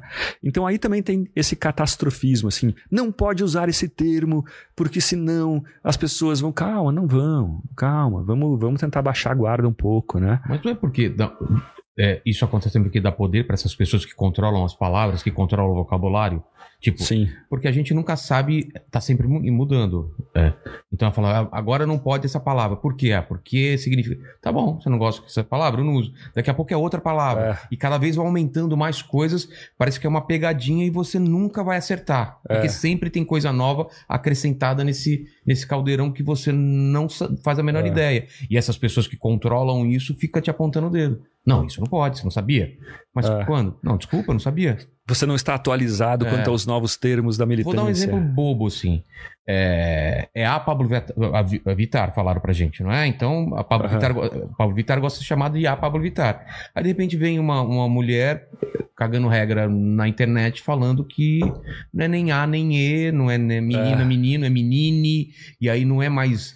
Então, a pessoa lutou pra ser mulher, entendeu? O, o- o- o homossexual e tal, e de repente nem isso. aí- E vão tirar dele também, dela, entendeu? É. A gente não entende e vem outra pessoa falando que é aquilo. Mas não perguntam para as pessoas envolvidas, parece. Parece É. que é um monte de gente tentando resolver o mundo com regras, entendeu? Com, É. com, com gramática. E não sei se esse é o- essa é a luta que a gente tem que lutar agora, porque realmente tem gays sendo mortos por preconceito. Isso é mais É. importante do que se é ili, menine, sei lá, Total. né? Não. É mandi mandibili. Vamos Mandíbili. mudar, vamos Ficou mudar legal, pra mandibili? Gostei. Não é mandíbula, nem mandíbulo. É mandibili. Não, mas acho que tem outra coisa aí também que eu acho que é o seguinte, cara. E eu não posso po- palpitar, né? Eu não tô no direito. de Claro que palpitar. tá. Você quer o quê? Você quer ser chama- chamado como? Ah, não, mas, mas é essa coisa. Ah, sim, entendeu? sim. É. Se você falou, tá Não, eu falado. decido. É, Eu sei, eu sei o que é melhor pra você. Ah, É, então, é, exatamente. É, não, isso aí é um assunto legal também, já vamos voltar nele. Mas o hoje parece que tem assim, ó, você ganha uma aura de que você é mais moralmente refinado. É, elevado. Se você fala, não, você está falando a palavra errada, o termo é esse, né? O Bradesco falando, não, você não pode usar isso. Parece que a XP agora usa o termo pessoas investidoras, em vez de, em vez de investidores. Mas investidores já é o neutro, cara, É. não dá pra entender. Enfim, então tem essa, tem essa coisa de, não, eu sou intelectualmente, moralmente refinado, preciso, né? Dá, dá, um, dá um status maior pra pessoa, né? Quando ela é mais, parece mais comprometida, né? Com isso tudo. Mudou agora. Não sei se no iFood. Não, é, Batatas ao murro. é, batatas ao murro não pode mais usar murros? É isso? É, então. É, tem punheta de bacalhau também. Sério, tem punheta de bacalhau? Sabia disso? Você já foi pra Portugal? Já, claro. Punheta de bacalhau, arroz de pica, licor de merda. Vamos purificar a. Não tô, não tô mentindo, não, cara. Não tô mentindo. Isso daí tudo existe lá. Você pede licor de merda. E eu fui falar num show meu que era chá de merda. Os caras vieram comentar, os portugueses, falando que eu tava zoando pra eles. Onde já se viu, não é chá de merda. É licor de merda. Aí eu falei, desculpa. Porque realmente chá de merda é ridículo e licor de merda não é ridículo, entendeu? Juro por Deus, cara. Muito louco, muito louco. Mas é. Estão pegando no pé dessas, dessas pequenas coisas mesmo, né? É. Não, mas esse negócio de identidade é muito louco também, porque. Até dá pra entender. Não sei se dá pra entender. É que, é que tem toda uma briga das feministas americanas, inglesas, com o movimento trans, né? É. Que assim, se qualquer Tem homem. briga, tem uma briga pesada rolando aí. pesadíssima. É. E Uma, a- uma queda de braço aí que eu não sei quem vai ganhar, não, cara. as feministas estão ganhando. Na Inglaterra, É? Porque na Inglaterra teve um caso de um cara que ele foi acusado, ele foi preso, condenado por molestar duas mulheres. E ao ser preso, ele falou, logo depois de ser preso, ele falou: "Ah, na verdade, eu mudei de sexo. Eu me identifico como mulher. E a lei falava: bom, a autoidentificação é o que vale. Então vamos botar esse cara que foi preso por molestar mulheres Caramba. numa prisão feminina. Meu E ele ficou Deus. pouco tempo porque ele tentou molestar outras duas mulheres na prisão feminina. Então, a partir daí, na Inglaterra, você teve uma mudança. E te- tem escola na Inglaterra que, para você dar um remédio para o seu filho, para a professora dar um remédio para a criança, ela precisa pedir autorização dos pais. Mas daí a, a mãe chega na escola pegar o filho e a professora fala: ah, na verdade, agora ele se identifica como uma mulher e a gente chama ele de menina aqui, de she Sim. na escola. Como assim? Sabe? Daí você tem, tem uma. Pra mim é, o- é o contrário da cura gay. É o, é o extremo oposto. Da, é o oposto da, da cura gay, né? Tão bizarro quanto a cura gay. Sim. Que é essa ideia de que se a criança tem alguma dúvida sobre a sua identidade, então ela tem que fazer uma cirurgia de mudança de sexo, tomar hormônios para se transformar no outro. Sim. E, assim, isso é disforia de gênero, né? Que chamam, que é o, Ah, é? o problema que é você não se identificar com o sexo oposto. Acontece 0,2% das pessoas. É. Digamos, por exemplo, uma, um menino, a, a menina nasceu, mas o- os pais sempre queriam ter um menino. E ela nasceu ouvindo aquilo, pô, menino, queria que fosse menino, e ela acaba que ela começa a se identificar com o menino, Entendi. né? E de- desse 0,2%, de 60% a 90% se resolve naturalmente numa boa, quase sempre com a pessoa adotando a homossexualidade. Então, essa, nesse caso, a menina queria virar homem, ela vira lésbica. E toca a vida numa boa.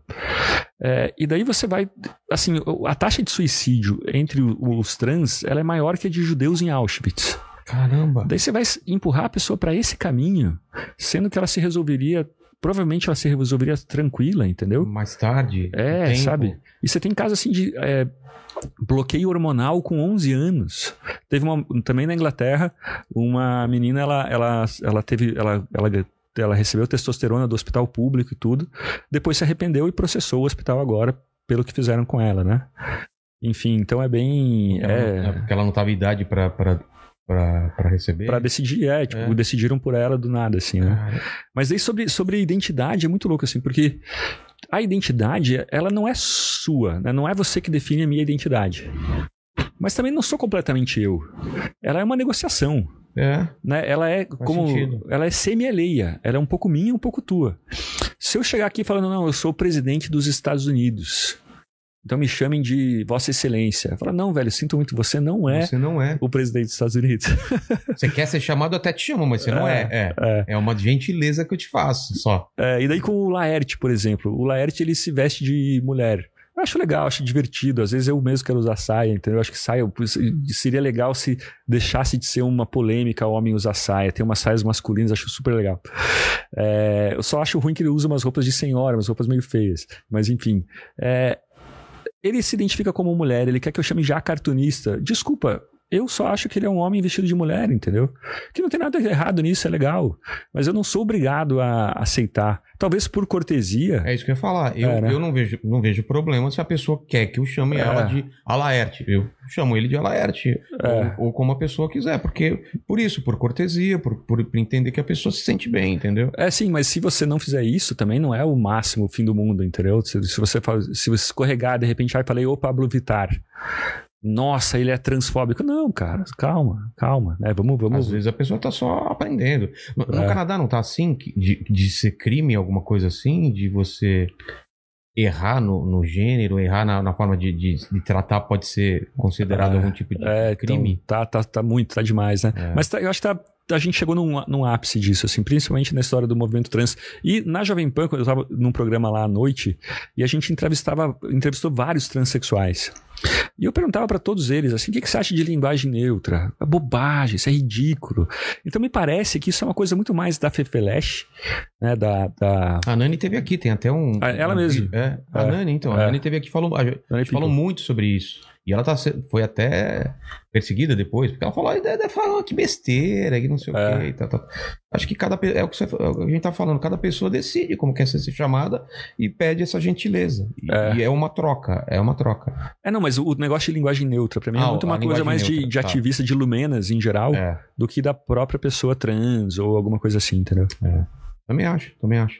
É. Que a- a- as pessoas estão preocupadas com os problemas muito maiores mesmo. É. Que realmente existem, né? É, então isso aí é muito louco também, porque meio que isso mostra esse negócio da língua, você ficar vendo opressões na palavra.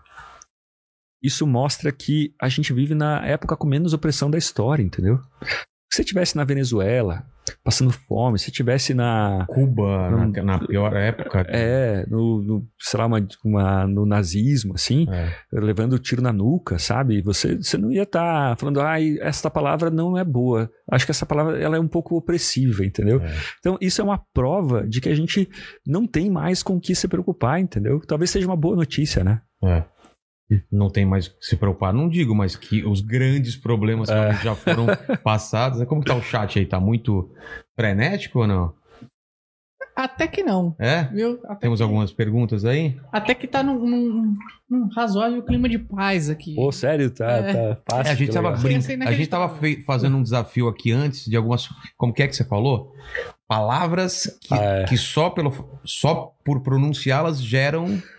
E Rito, tira a pessoa do sério. Aí dá um exemplo. Por exemplo, você chegar para um argentino e falar Falklands, em vez de Malvinas, né? É. Porque foi uma área disputada pela Inglaterra e tal. E já vem uma- a palavra já vem carregada de um, de um É. sentimento ruim. É. Dá vontade de ir pra, pra Argentina com uma camisetona assim, escrito Falklands. Nossa, cara. Falar mundial pra um palmeirense. É, é arriscado, cara. É arriscado. Esse tipo de coisa. Mas o que, que o pessoal tá falando? Você, tem mais algum exemplo? Mas aquela que, cê- que a gente falou antes, qualquer. Ou falar pra um português. Você tem um sotaque português? Nossa, cara, o cara vai te matar. Como eu? Eu que inventei essa língua aí, rapaz. Pô, Mas é muito louco, né, cara? Como uma. É, é isso, né? É engraçado. Uma simples. é, movimentação das suas cordas vocais é capaz de provocar emoções na outra pessoa, entendeu? Você fala uau, uau, uau, a pessoa. Ah, ah, É. ela, o, o, o, o perfil moralista do ser humano é muito louco, né? é. Tem, tem, um, tem uns casos de chimpanzé, por exemplo. Esse dia eu estava lendo um livro de um primatologista e ele falou assim: ó, eu estava observando as chimpanzés no- na selva, na- no ambiente natural. E daí teve uma chimpanzé que matou, que linchou o filho da outra.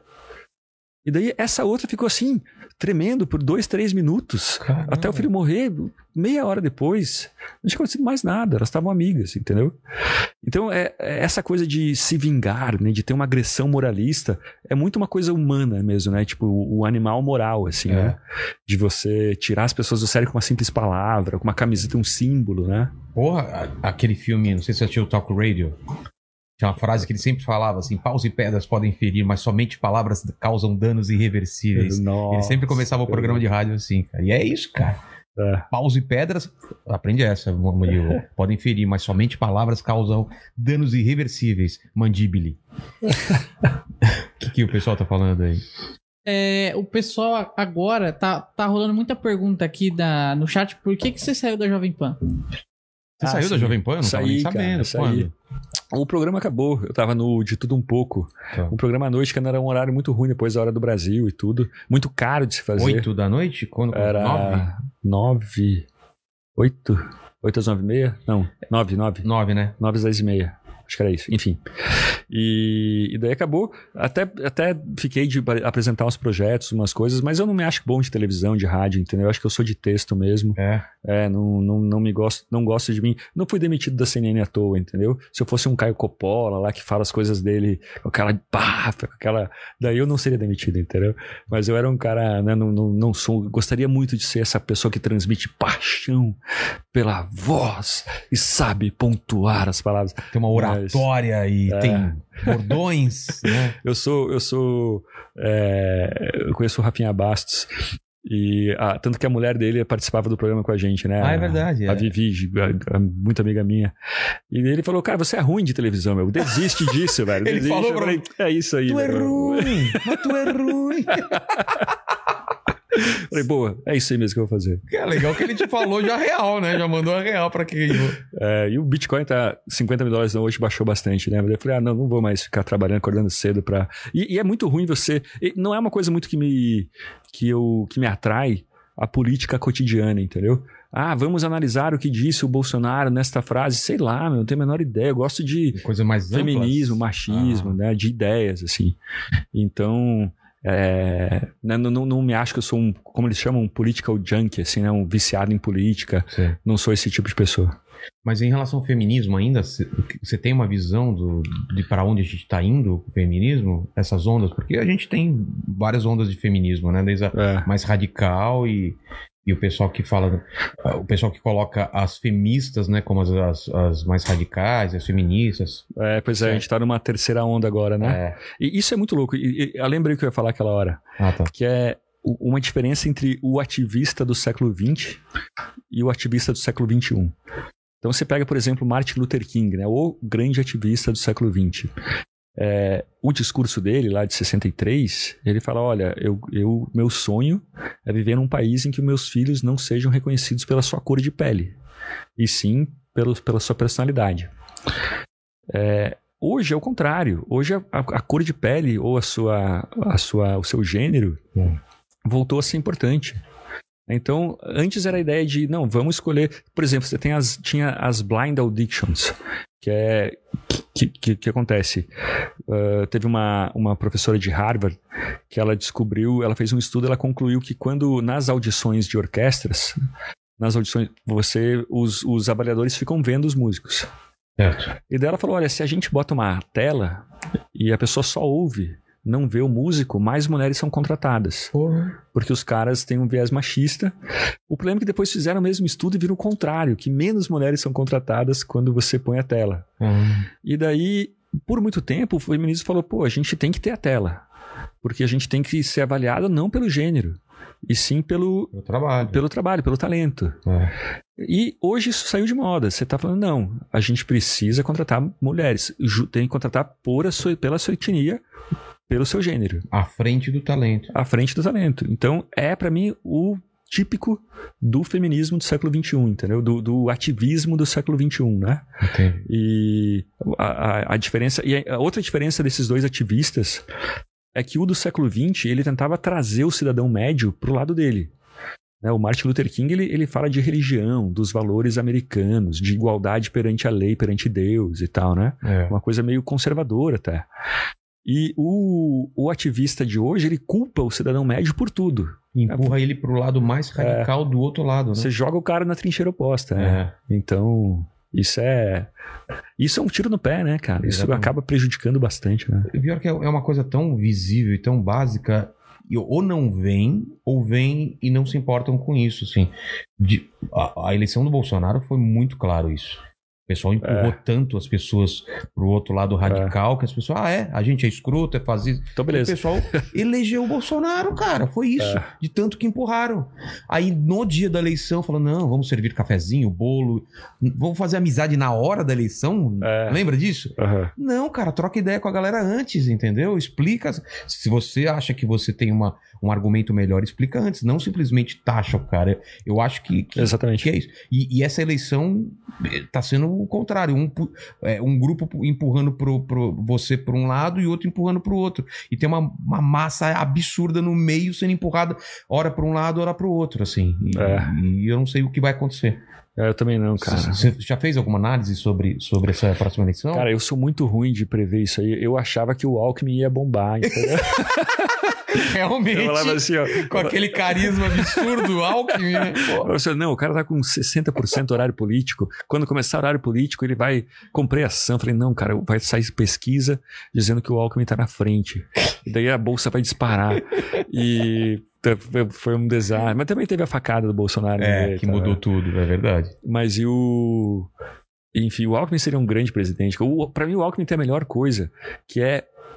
A melhor coisa de um político que é ser um cara chato, entendeu? Pra- eu- a melhor virtude de um político pra mim é que o cara fala, cara, que cara insuportável, velho, que cara é, sem graça. Ele só. A única coisa que ele faz é não gastar mais do que arrecada. Esse pra mim é o político perfeito, entendeu? Aquele cara que não é o cara. Eu- eu- eu- a gente ia chamar, desculpa aí, Mandíbula, eu ia chamar o chat e acabamos entrando em outro assunto. Não, não. Depois eu mas- quero falar também da árvore do futuro, o projeto. Vamos lá, fale. É, tem bastante pergunta aqui. Vai. Por exemplo, o. Quer refrigerante? Quer um whisky? Será? Não, não, não, eu vou fazer uns exames, cara. É? Tá. Valeu. O Igor Oliveira falou aqui, ó, sempre questionei meus professores sobre essas lacunas na história, do que a gente tava falando lá atrás. É. Existe alguma chance do curso Verdades Proibidas virar um livro? Ah, é. Então vamos falar. de- eu, eu ia falar depois, mas o Verdades Proibidas ele foi tirado do, do, do Hotmart? Que... Não, não, não, não. Ele tá- sempre teve em outra, em outra plataforma. Plataforma, tá. Mas ele é o quê? Explica Não, é, é assim, eu, eu depois da demissão da CNN, eu, eu tava estudando muito isso, desse, e eu, esse negócio de cancelamento, né, cultura de cancelamento. Eu pensei, quer saber, vou fazer um curso só sobre ideias boas que renderam demissões. Então, por exemplo, teve um professor de, um presidente de Harvard, que ele falou uma teoria de que, é, é, deixa eu contar essa história que ela é, ela é longa, mas é legal. Tá bom.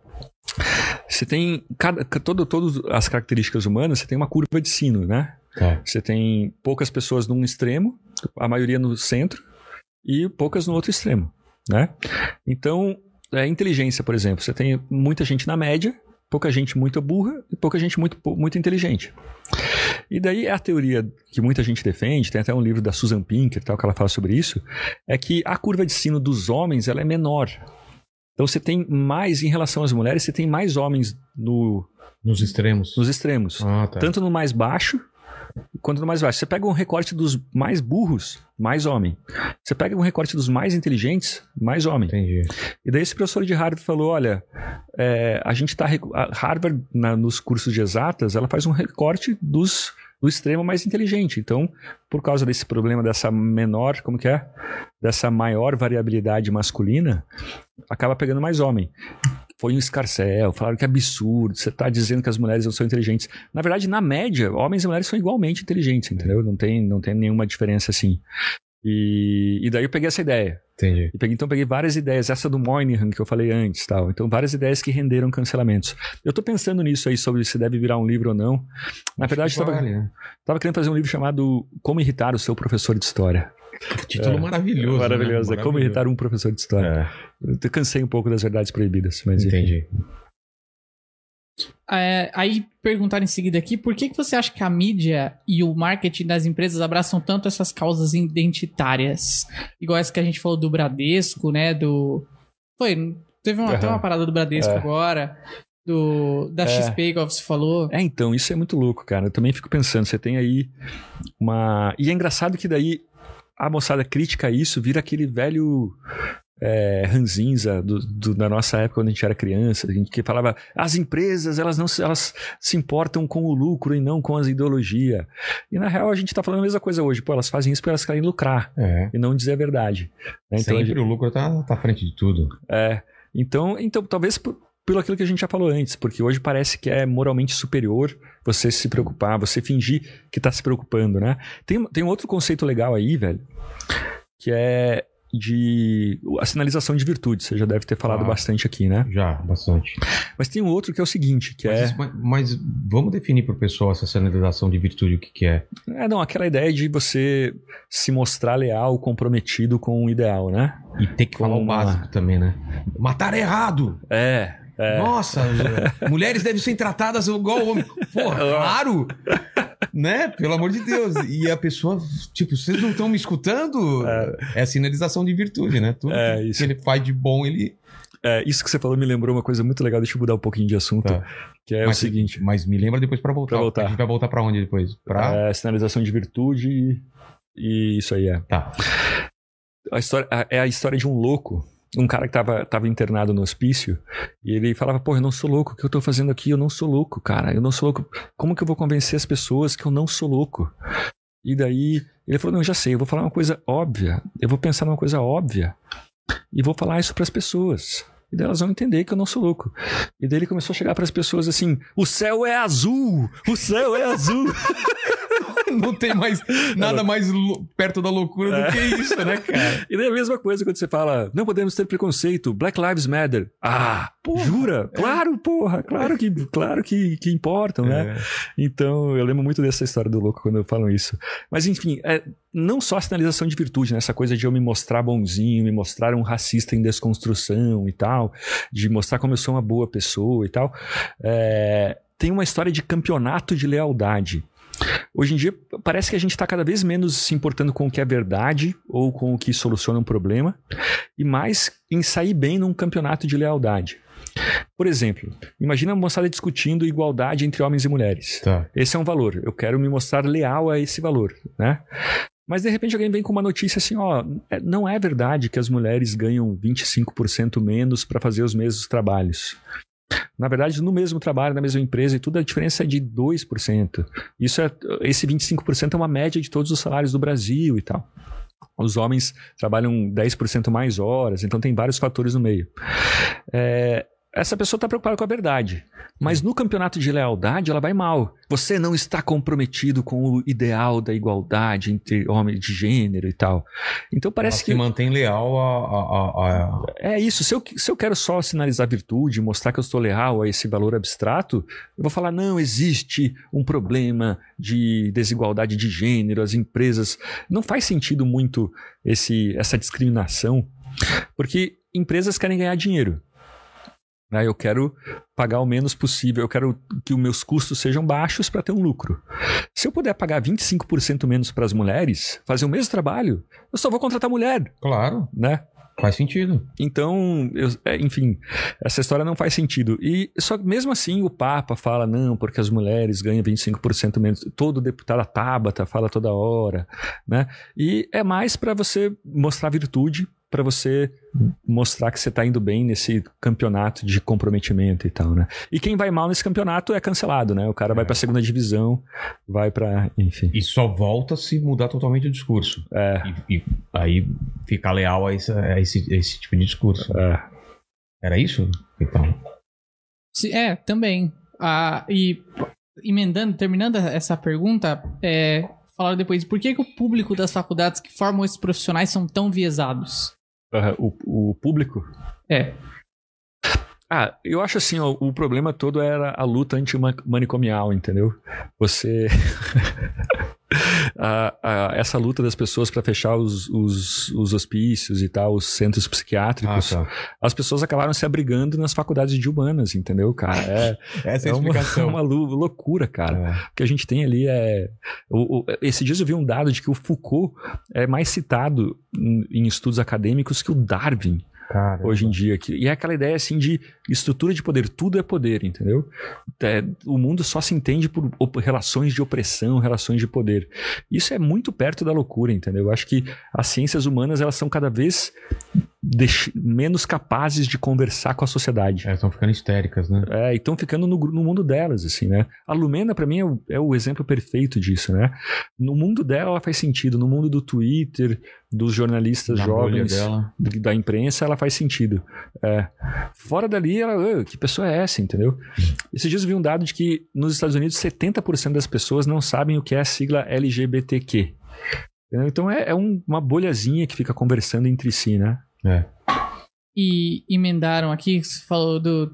A gente perguntou do, do público da- dessas universidades, da, da treta com a Faculdade de Filosofia da USP e Ciências Humanas. Aham. Qual, qual, qual treta? É, falaram pra você comentar a respeito dessa, dessa rixa. É, de quais delas? A, a- a de exatas e humanas, é isso? A, a- não, a, a, a Faculdade de Filosofia, Letras e Ciências Humanas da USP. Ah, sim. É, pois é, a FEPELESH, né? E ali parece que falta mundo real, né? Falta, falta carpir um lote, é, pagar boleto, né? Você saber como que as pessoas... Porque um amigo meu falava isso, assim, que uma pessoa pobre, ela fala, cara, a única coisa que eu quero é uma tranquilidade simples para poder trabalhar e ganhar meu dinheiro, entendeu? É. Não precisa ter uma grande revolução, uma grande Segurança problematização. pra chegar em casa, É. ter banho quente, ter comida na mesa. uma comidinha simples É. E, e é isso aí, né? E esse, isso que a pessoa precisa, entendeu? E parece que essa, esse pessoal das faculdades de ciências humanas está cada vez mais distante, né, do desse cidadão médio. E na, em Israel, na Inglaterra, essa elite urbana acadêmica, ela tá virando um estereótipo. A esquerda, ela, ela, ela não consegue mais chegar no povão por causa desse estereótipo, né? Então, Israel foi um país eh, formado por socialistas, foi socialista por 40 anos, e hoje a esquerda está muito mal lá, porque, porque meio que ela tem um, um estigma de snob, né? Que é uma, é uma coisa snob e tudo isso. É. Fazer um, um jabazinho aqui Vamos do lá. Curtina Podcast, que agora tá participando todo dia aqui É também. verdade? Ele falou: salve chat, Narlock e galera do Inteligência. Eu de novo, o Diego do Curtina Podcast. Já pensou num podcast de brasileiros, imigrantes que vivem na Suíça? Ah, os caras estão na Suíça. Olha que, Nossa, que louco. que outro mundo, cara. Ele completa. E eu Uma- já, eu já pedi pra eles me convidarem, pagarem passagem, É. que eu quero participar desse podcast lá na Suíça. Mas tem que levar o, o time do Não, não. Inteligência. Eu não vou ser o mandíbula. Ah, não. isso- ob- obrigado. Não vou ser o Quero junto, quero junto. E agora, pô, agora já tá ficando mais complicado. É. Eu, eu não garanto ele, mas, pô, se quiser levar, leva a turma toda. Já tem dois podcasts lá pra fazer. Eu e ele já. E a gente, é, a gente paga o chocolate. Eu não, ele não precisa pagar pra gente. Justo. É.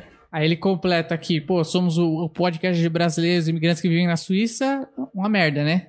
Mas vai lá e assiste o Curtindo o Podcast É. e... Uma Ouça. merda, esse é o comentário. É, é o comentário deles. Ah, é? Na, pro- Ah, na tá. propaganda. Pensei que você tava- Não, jamais falaria isso pro patrocinador aqui. A Suíça é insuportável de tão perfeito, né, É, cara, deve Porra, ser mano. muito tudo funcionar É. direitinho, né? Pô, tem uns puta lugar bom pra esquiar, tudo. né? Exatamente. E a árvore do futuro, qual, qual que é o lance? Ah, tá. Não, então isso é, uma, é um movimento que eu lancei com uns amigos uns dois anos atrás, que a gente prega um ambientalismo mais focado em resultado, entendeu? Mais assim que usa ferramentas do mercado para resolver problema ambiental. Na verdade, a grande ideia é hoje muita gente quer consumir. Né? Você tem 2 bilhões de pessoas querendo sair da miséria, da pobreza, querem ter eletrodoméstico, carro, andar de avião, querem ter livro.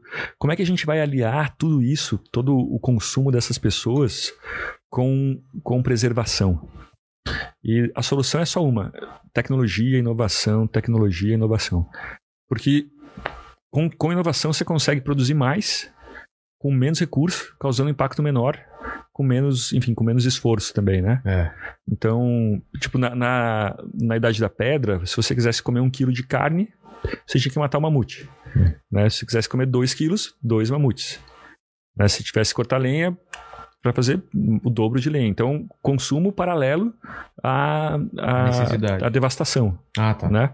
Hoje em dia está ficando assim, ó, você está fazendo uma, como chama, uma dissociação. Então você está consu tá consumindo mais, mas causando menos impacto. Tipo, nos Estados Unidos e na Inglaterra, as commodities, meta, ferro, alumínio, tudo isso já atingiram um pico. Eles estão usando cada vez menos, isso contendo importação. E é lindo, né, cara? Você É. consegue. No Brasil é muito louco, assim, tipo, em 1980, para você produzir um quilo de, a- de milho, você precisava de 18 metros quadrados de, de área, né, de um milharal. Hoje você precisa de 3 metros. Caramba. Então, pô, imagina só, só o ganho de produtividade do milho no Brasil, ele, né, ou seja, o número é muito louco, assim, é quem, quem, quem se interessar, segue a página arroba Árvore do Futuro no Instagram, que a gente tem tudo isso lá. É, a, gente do- a gente aumentou quatro vezes a produção de milho no Brasil nos últimos 30 anos, mas a área destinada ao milho aumentou 40% só. Então, esse, a área que a gente deixou de ocupar é, é- é- equivale ao Acre e Roraima juntos. A gente deixou de invadir a floresta porque a gente consegue consumir mais em menos espaço, né? E daí, enfim, é isso. É um movimento que não tolera esse anticapitalismo, aquela coisa melancia de, de ambientalista, sabe que é verde por fora e vermelho por dentro e tal. Tá. A gente não acha que para você salvar o meio ambiente você precisa mudar o sistema econômico, nada assim. E somos muito favoráveis à ciência no campo, tecnologia no campo, é, urbanização, prédios muito altos, para você ter cidade com uma mancha urbana menor, entendeu? Que ocupa menos manancial e tal. E energia nuclear, assim, né? No Brasil é, é bizarro, porque energia nuclear ela é um monopólio público pela Constituição. Então você não tem, nos Estados Unidos você tem lá o Sr. Burns, né? É. Que tem Springfield, ele tem a. é, a, a usina nuclear tem várias usinas privadas nos Estados Unidos. Na Inglaterra, a Rolls-Royce está fazendo mini reatores nucleares. E no Brasil, lá- na Inglaterra, os caras meio que decidiram assim: ó, a gente vai descarbonizar até 2050 e a- o caminho para isso é a energia nuclear. E no Brasil, você tem lá a Angra 3, que é um, um cabide de emprego, de, de privilégio de político, que já custou, sei lá, 20 bilhões de reais e ainda não, não ninguém sabe se vai dar certo ou não. E esses dias o ministro até falou que o ministro da, da Energia disse que a gente precisaria de seis usinas nucleares no Brasil. E daí isso é uma coisa básica que tinha que acontecer, entendeu? É. Quebrar esse monopólio público, assim. Enfim, então o árvore do futuro é isso. Assim, a gente prega um ambientalismo otimista. E como, como vocês vão fazer isso? É, não, é- agora é só influenciar o debate. São é ideias, então. são ideias, é. Levantar Só o debate. Tá. influenciar o debate, é. Então segue lá, a Árvore do Futuro é muito legal, um movimento que eu me orgulho muito, está crescendo muito agora. A gente está bem, bem feliz, assim. Tá. O pessoal tá pedindo aqui no chat, como você falou que você é um, é um grande. Você. Como é que eu. es- Esqueci a palavra que eu ia. A, a expressão que eu ia usar, mas. Polemista. né? Não, não, mas de prever as eleições. Ah, é. É um, Um, um- um um grande. grande... É. Ah, não sei. Tá, mas eu entendi. Entendeu? Equivocado, É. equivocado, burro.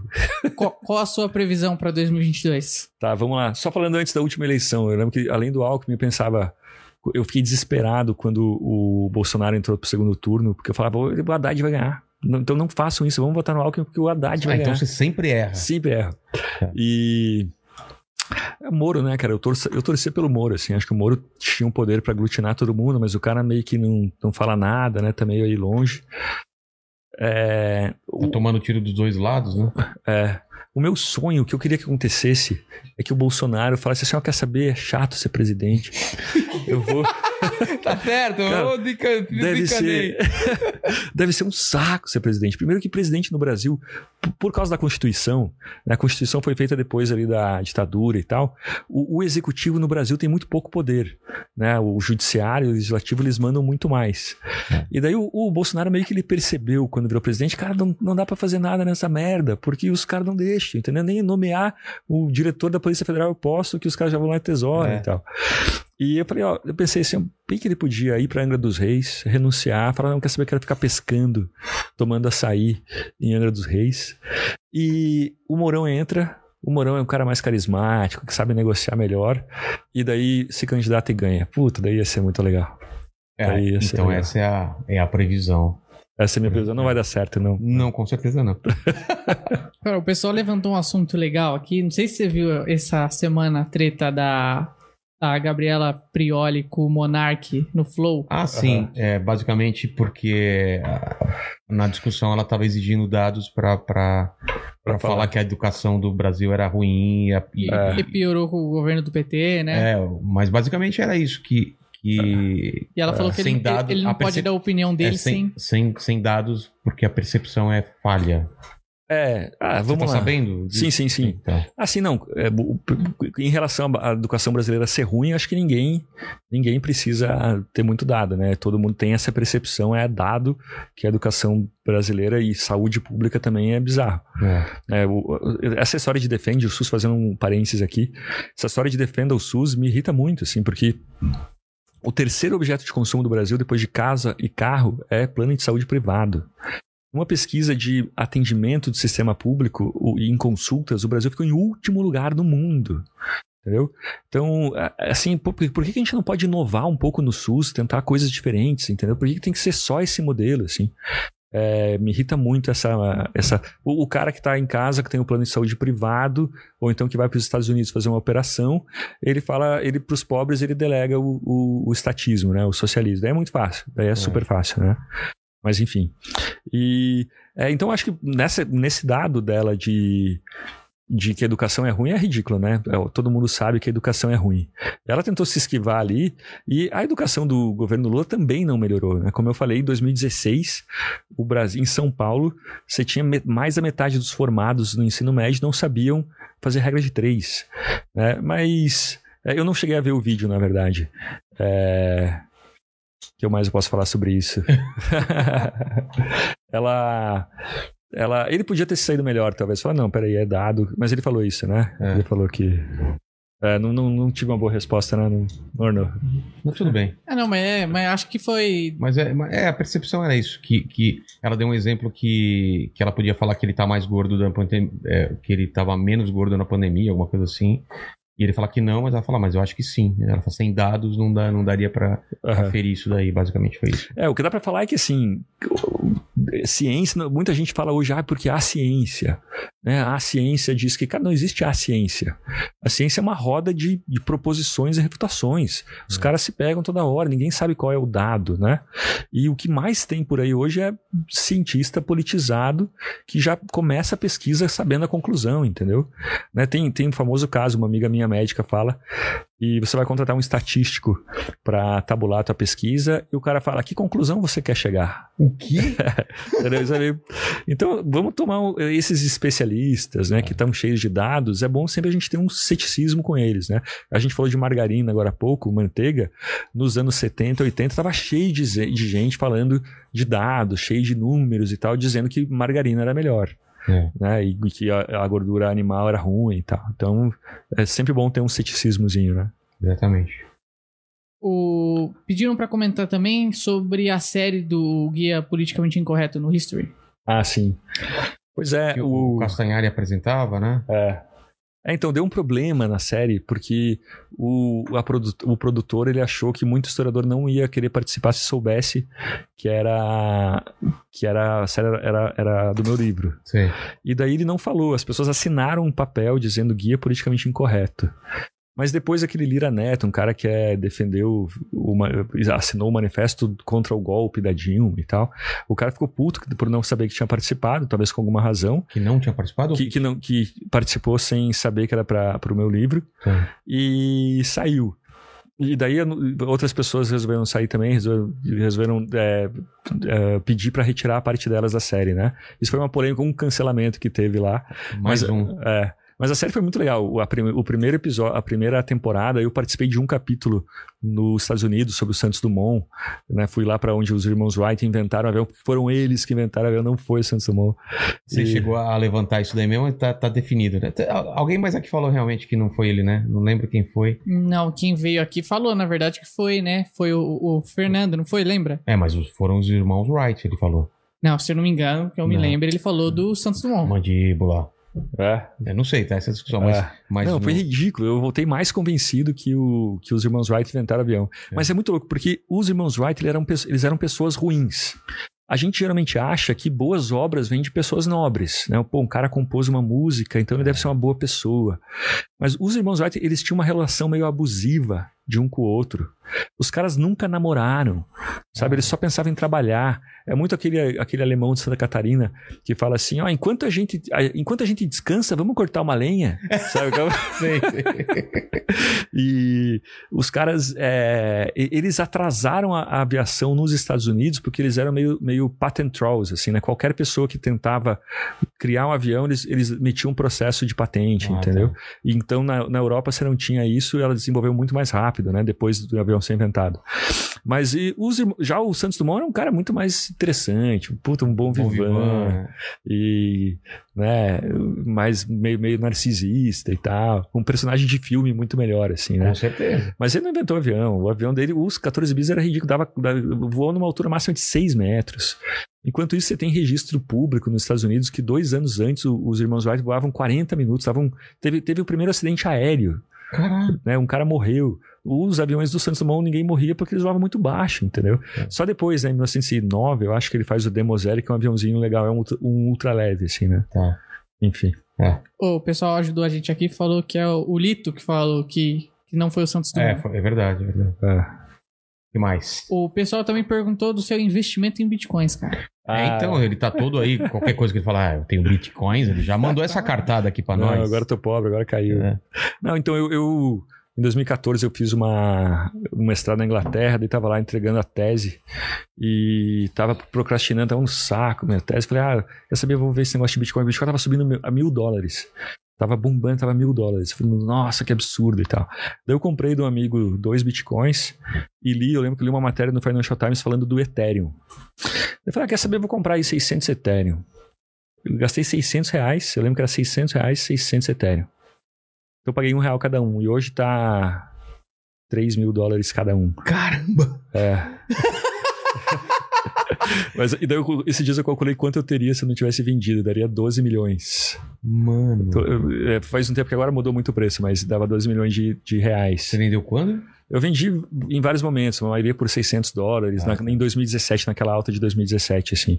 E, enfim, foi isso, foi muito louco. Eu lembro que eu tinha acabado de me separar nessa época e tinha uma namorada e ela falava, e eu, o Bitcoin estava subindo cada vez mais. Eu falava: Olha, olha, olha o preço. Olha, e ela, será que você não consegue parar de ver teu celular? Será que você não consegue parar de pensar outra coisa?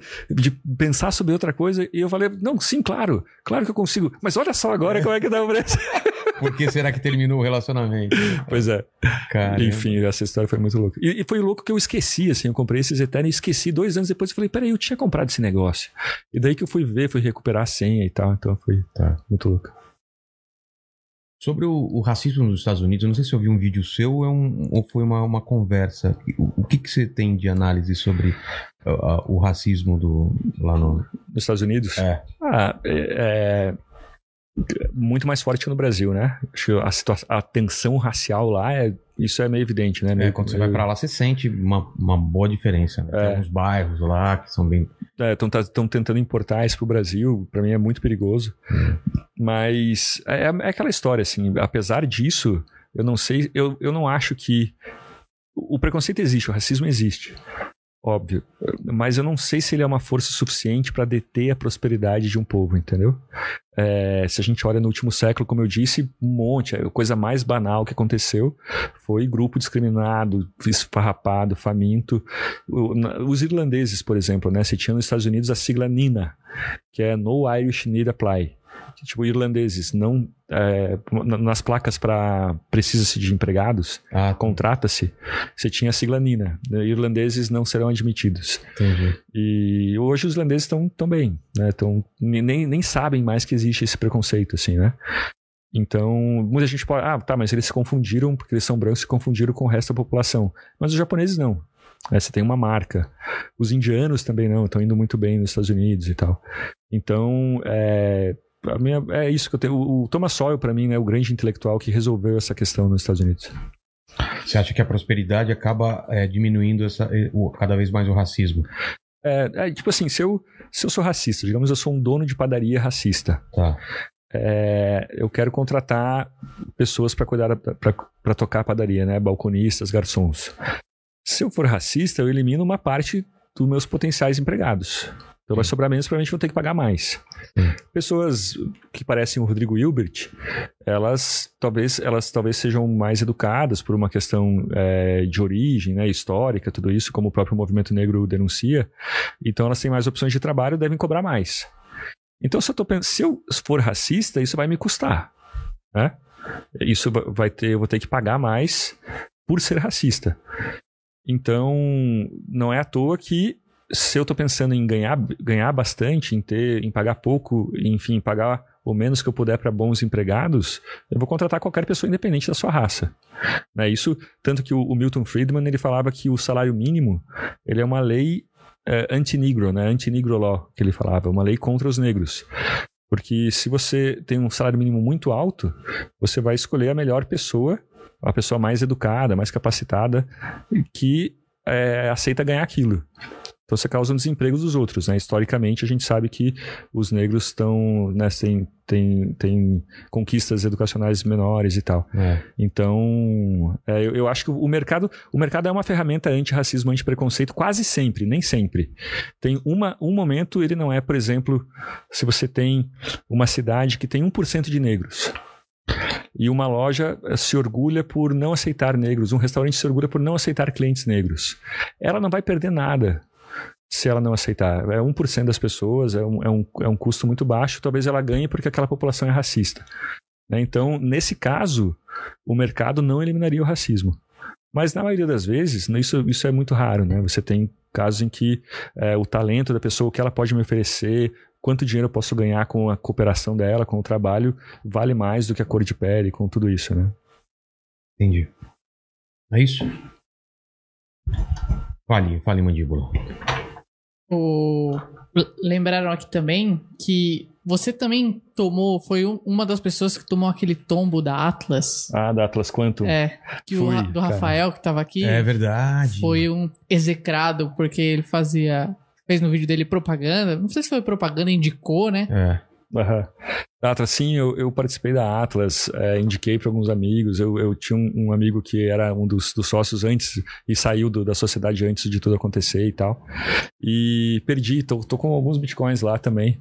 Mas eu fiz as contas e no final eu consegui sacar mais do que eu deixei, do que eu Ah, perdi. tá. Então não foi grande. Não foi é. grande. Eu já tinha, muita gente falava, velho, é claro que é pirâmide, é óbvio, é evidente que é uma pirâmide. Eu falava, não, eu passei uns dois anos vivendo da Atlas, assim, foi lindo.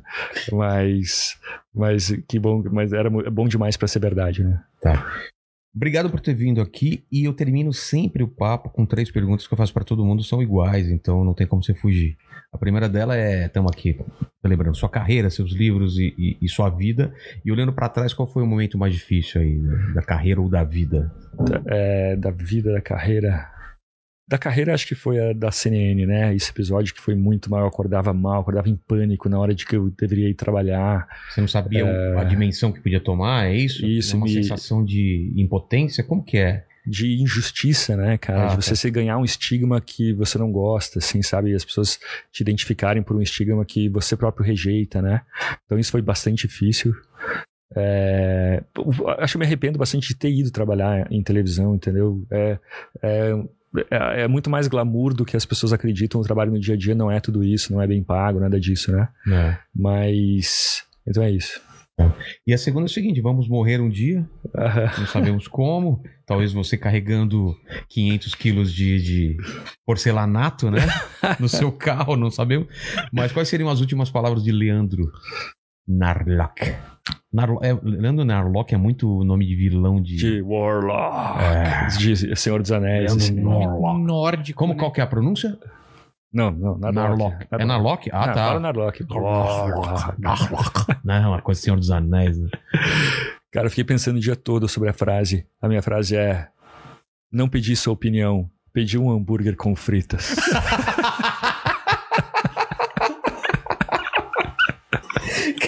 Maravilhoso. E a terceira pergunta é: Leandro, você tem alguma dúvida da vida? Alguma pergunta não respondida? É, tenho. Você, que, você, você trabalha respondendo perguntas, né? Essa, essa é séria, essa é séria, não é muito engraçada. Que eu queria saber que eu não entendo. Eu já fui repórter de ciência, então eu deveria saber a resposta. Tá.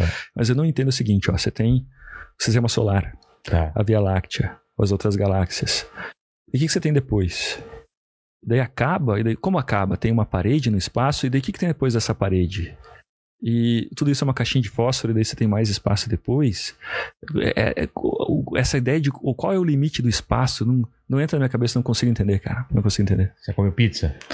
Como? Pizza. Comi. Então, você não vai fazer, não. Ela tem uma borda. Tá, mas o que, que tem depois dessa borda? Depois dessa borda, Buzz Lightyear cara. o infinito e além. Obrigado, Leandro. Valeu, obrigado, Obrigado, cara. obrigado a todo mundo que tá aí. Obrigado, Mandíbula, vocês que estão aí com a gente nessa live. Recados finais, Mandíbula. Muito obrigado. Pô, curte o vídeo, se inscreve aí no canal. A gente tá chegando a meio milhão de inscritos. Exatamente. Uó, que legal. Uma Vai- marca e tanto. Vai ter um vídeo especial sobre isso. Exato.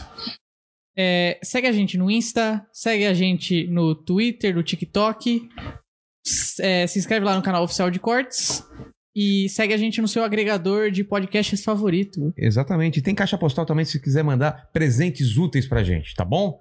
Obrigado, valeu. Valeu. E, e, é, não é canal, né? É um site pra, do, do- Não, isso. Siga o meu Instagram, Elinadlock. Lá tá tudo, Árvore do Futuro, É, como acha? E ar, arroba Árvore do Futuro Arroba também. Árvore do Futuro. Tá bom, então. Valeu, gente. Até mais.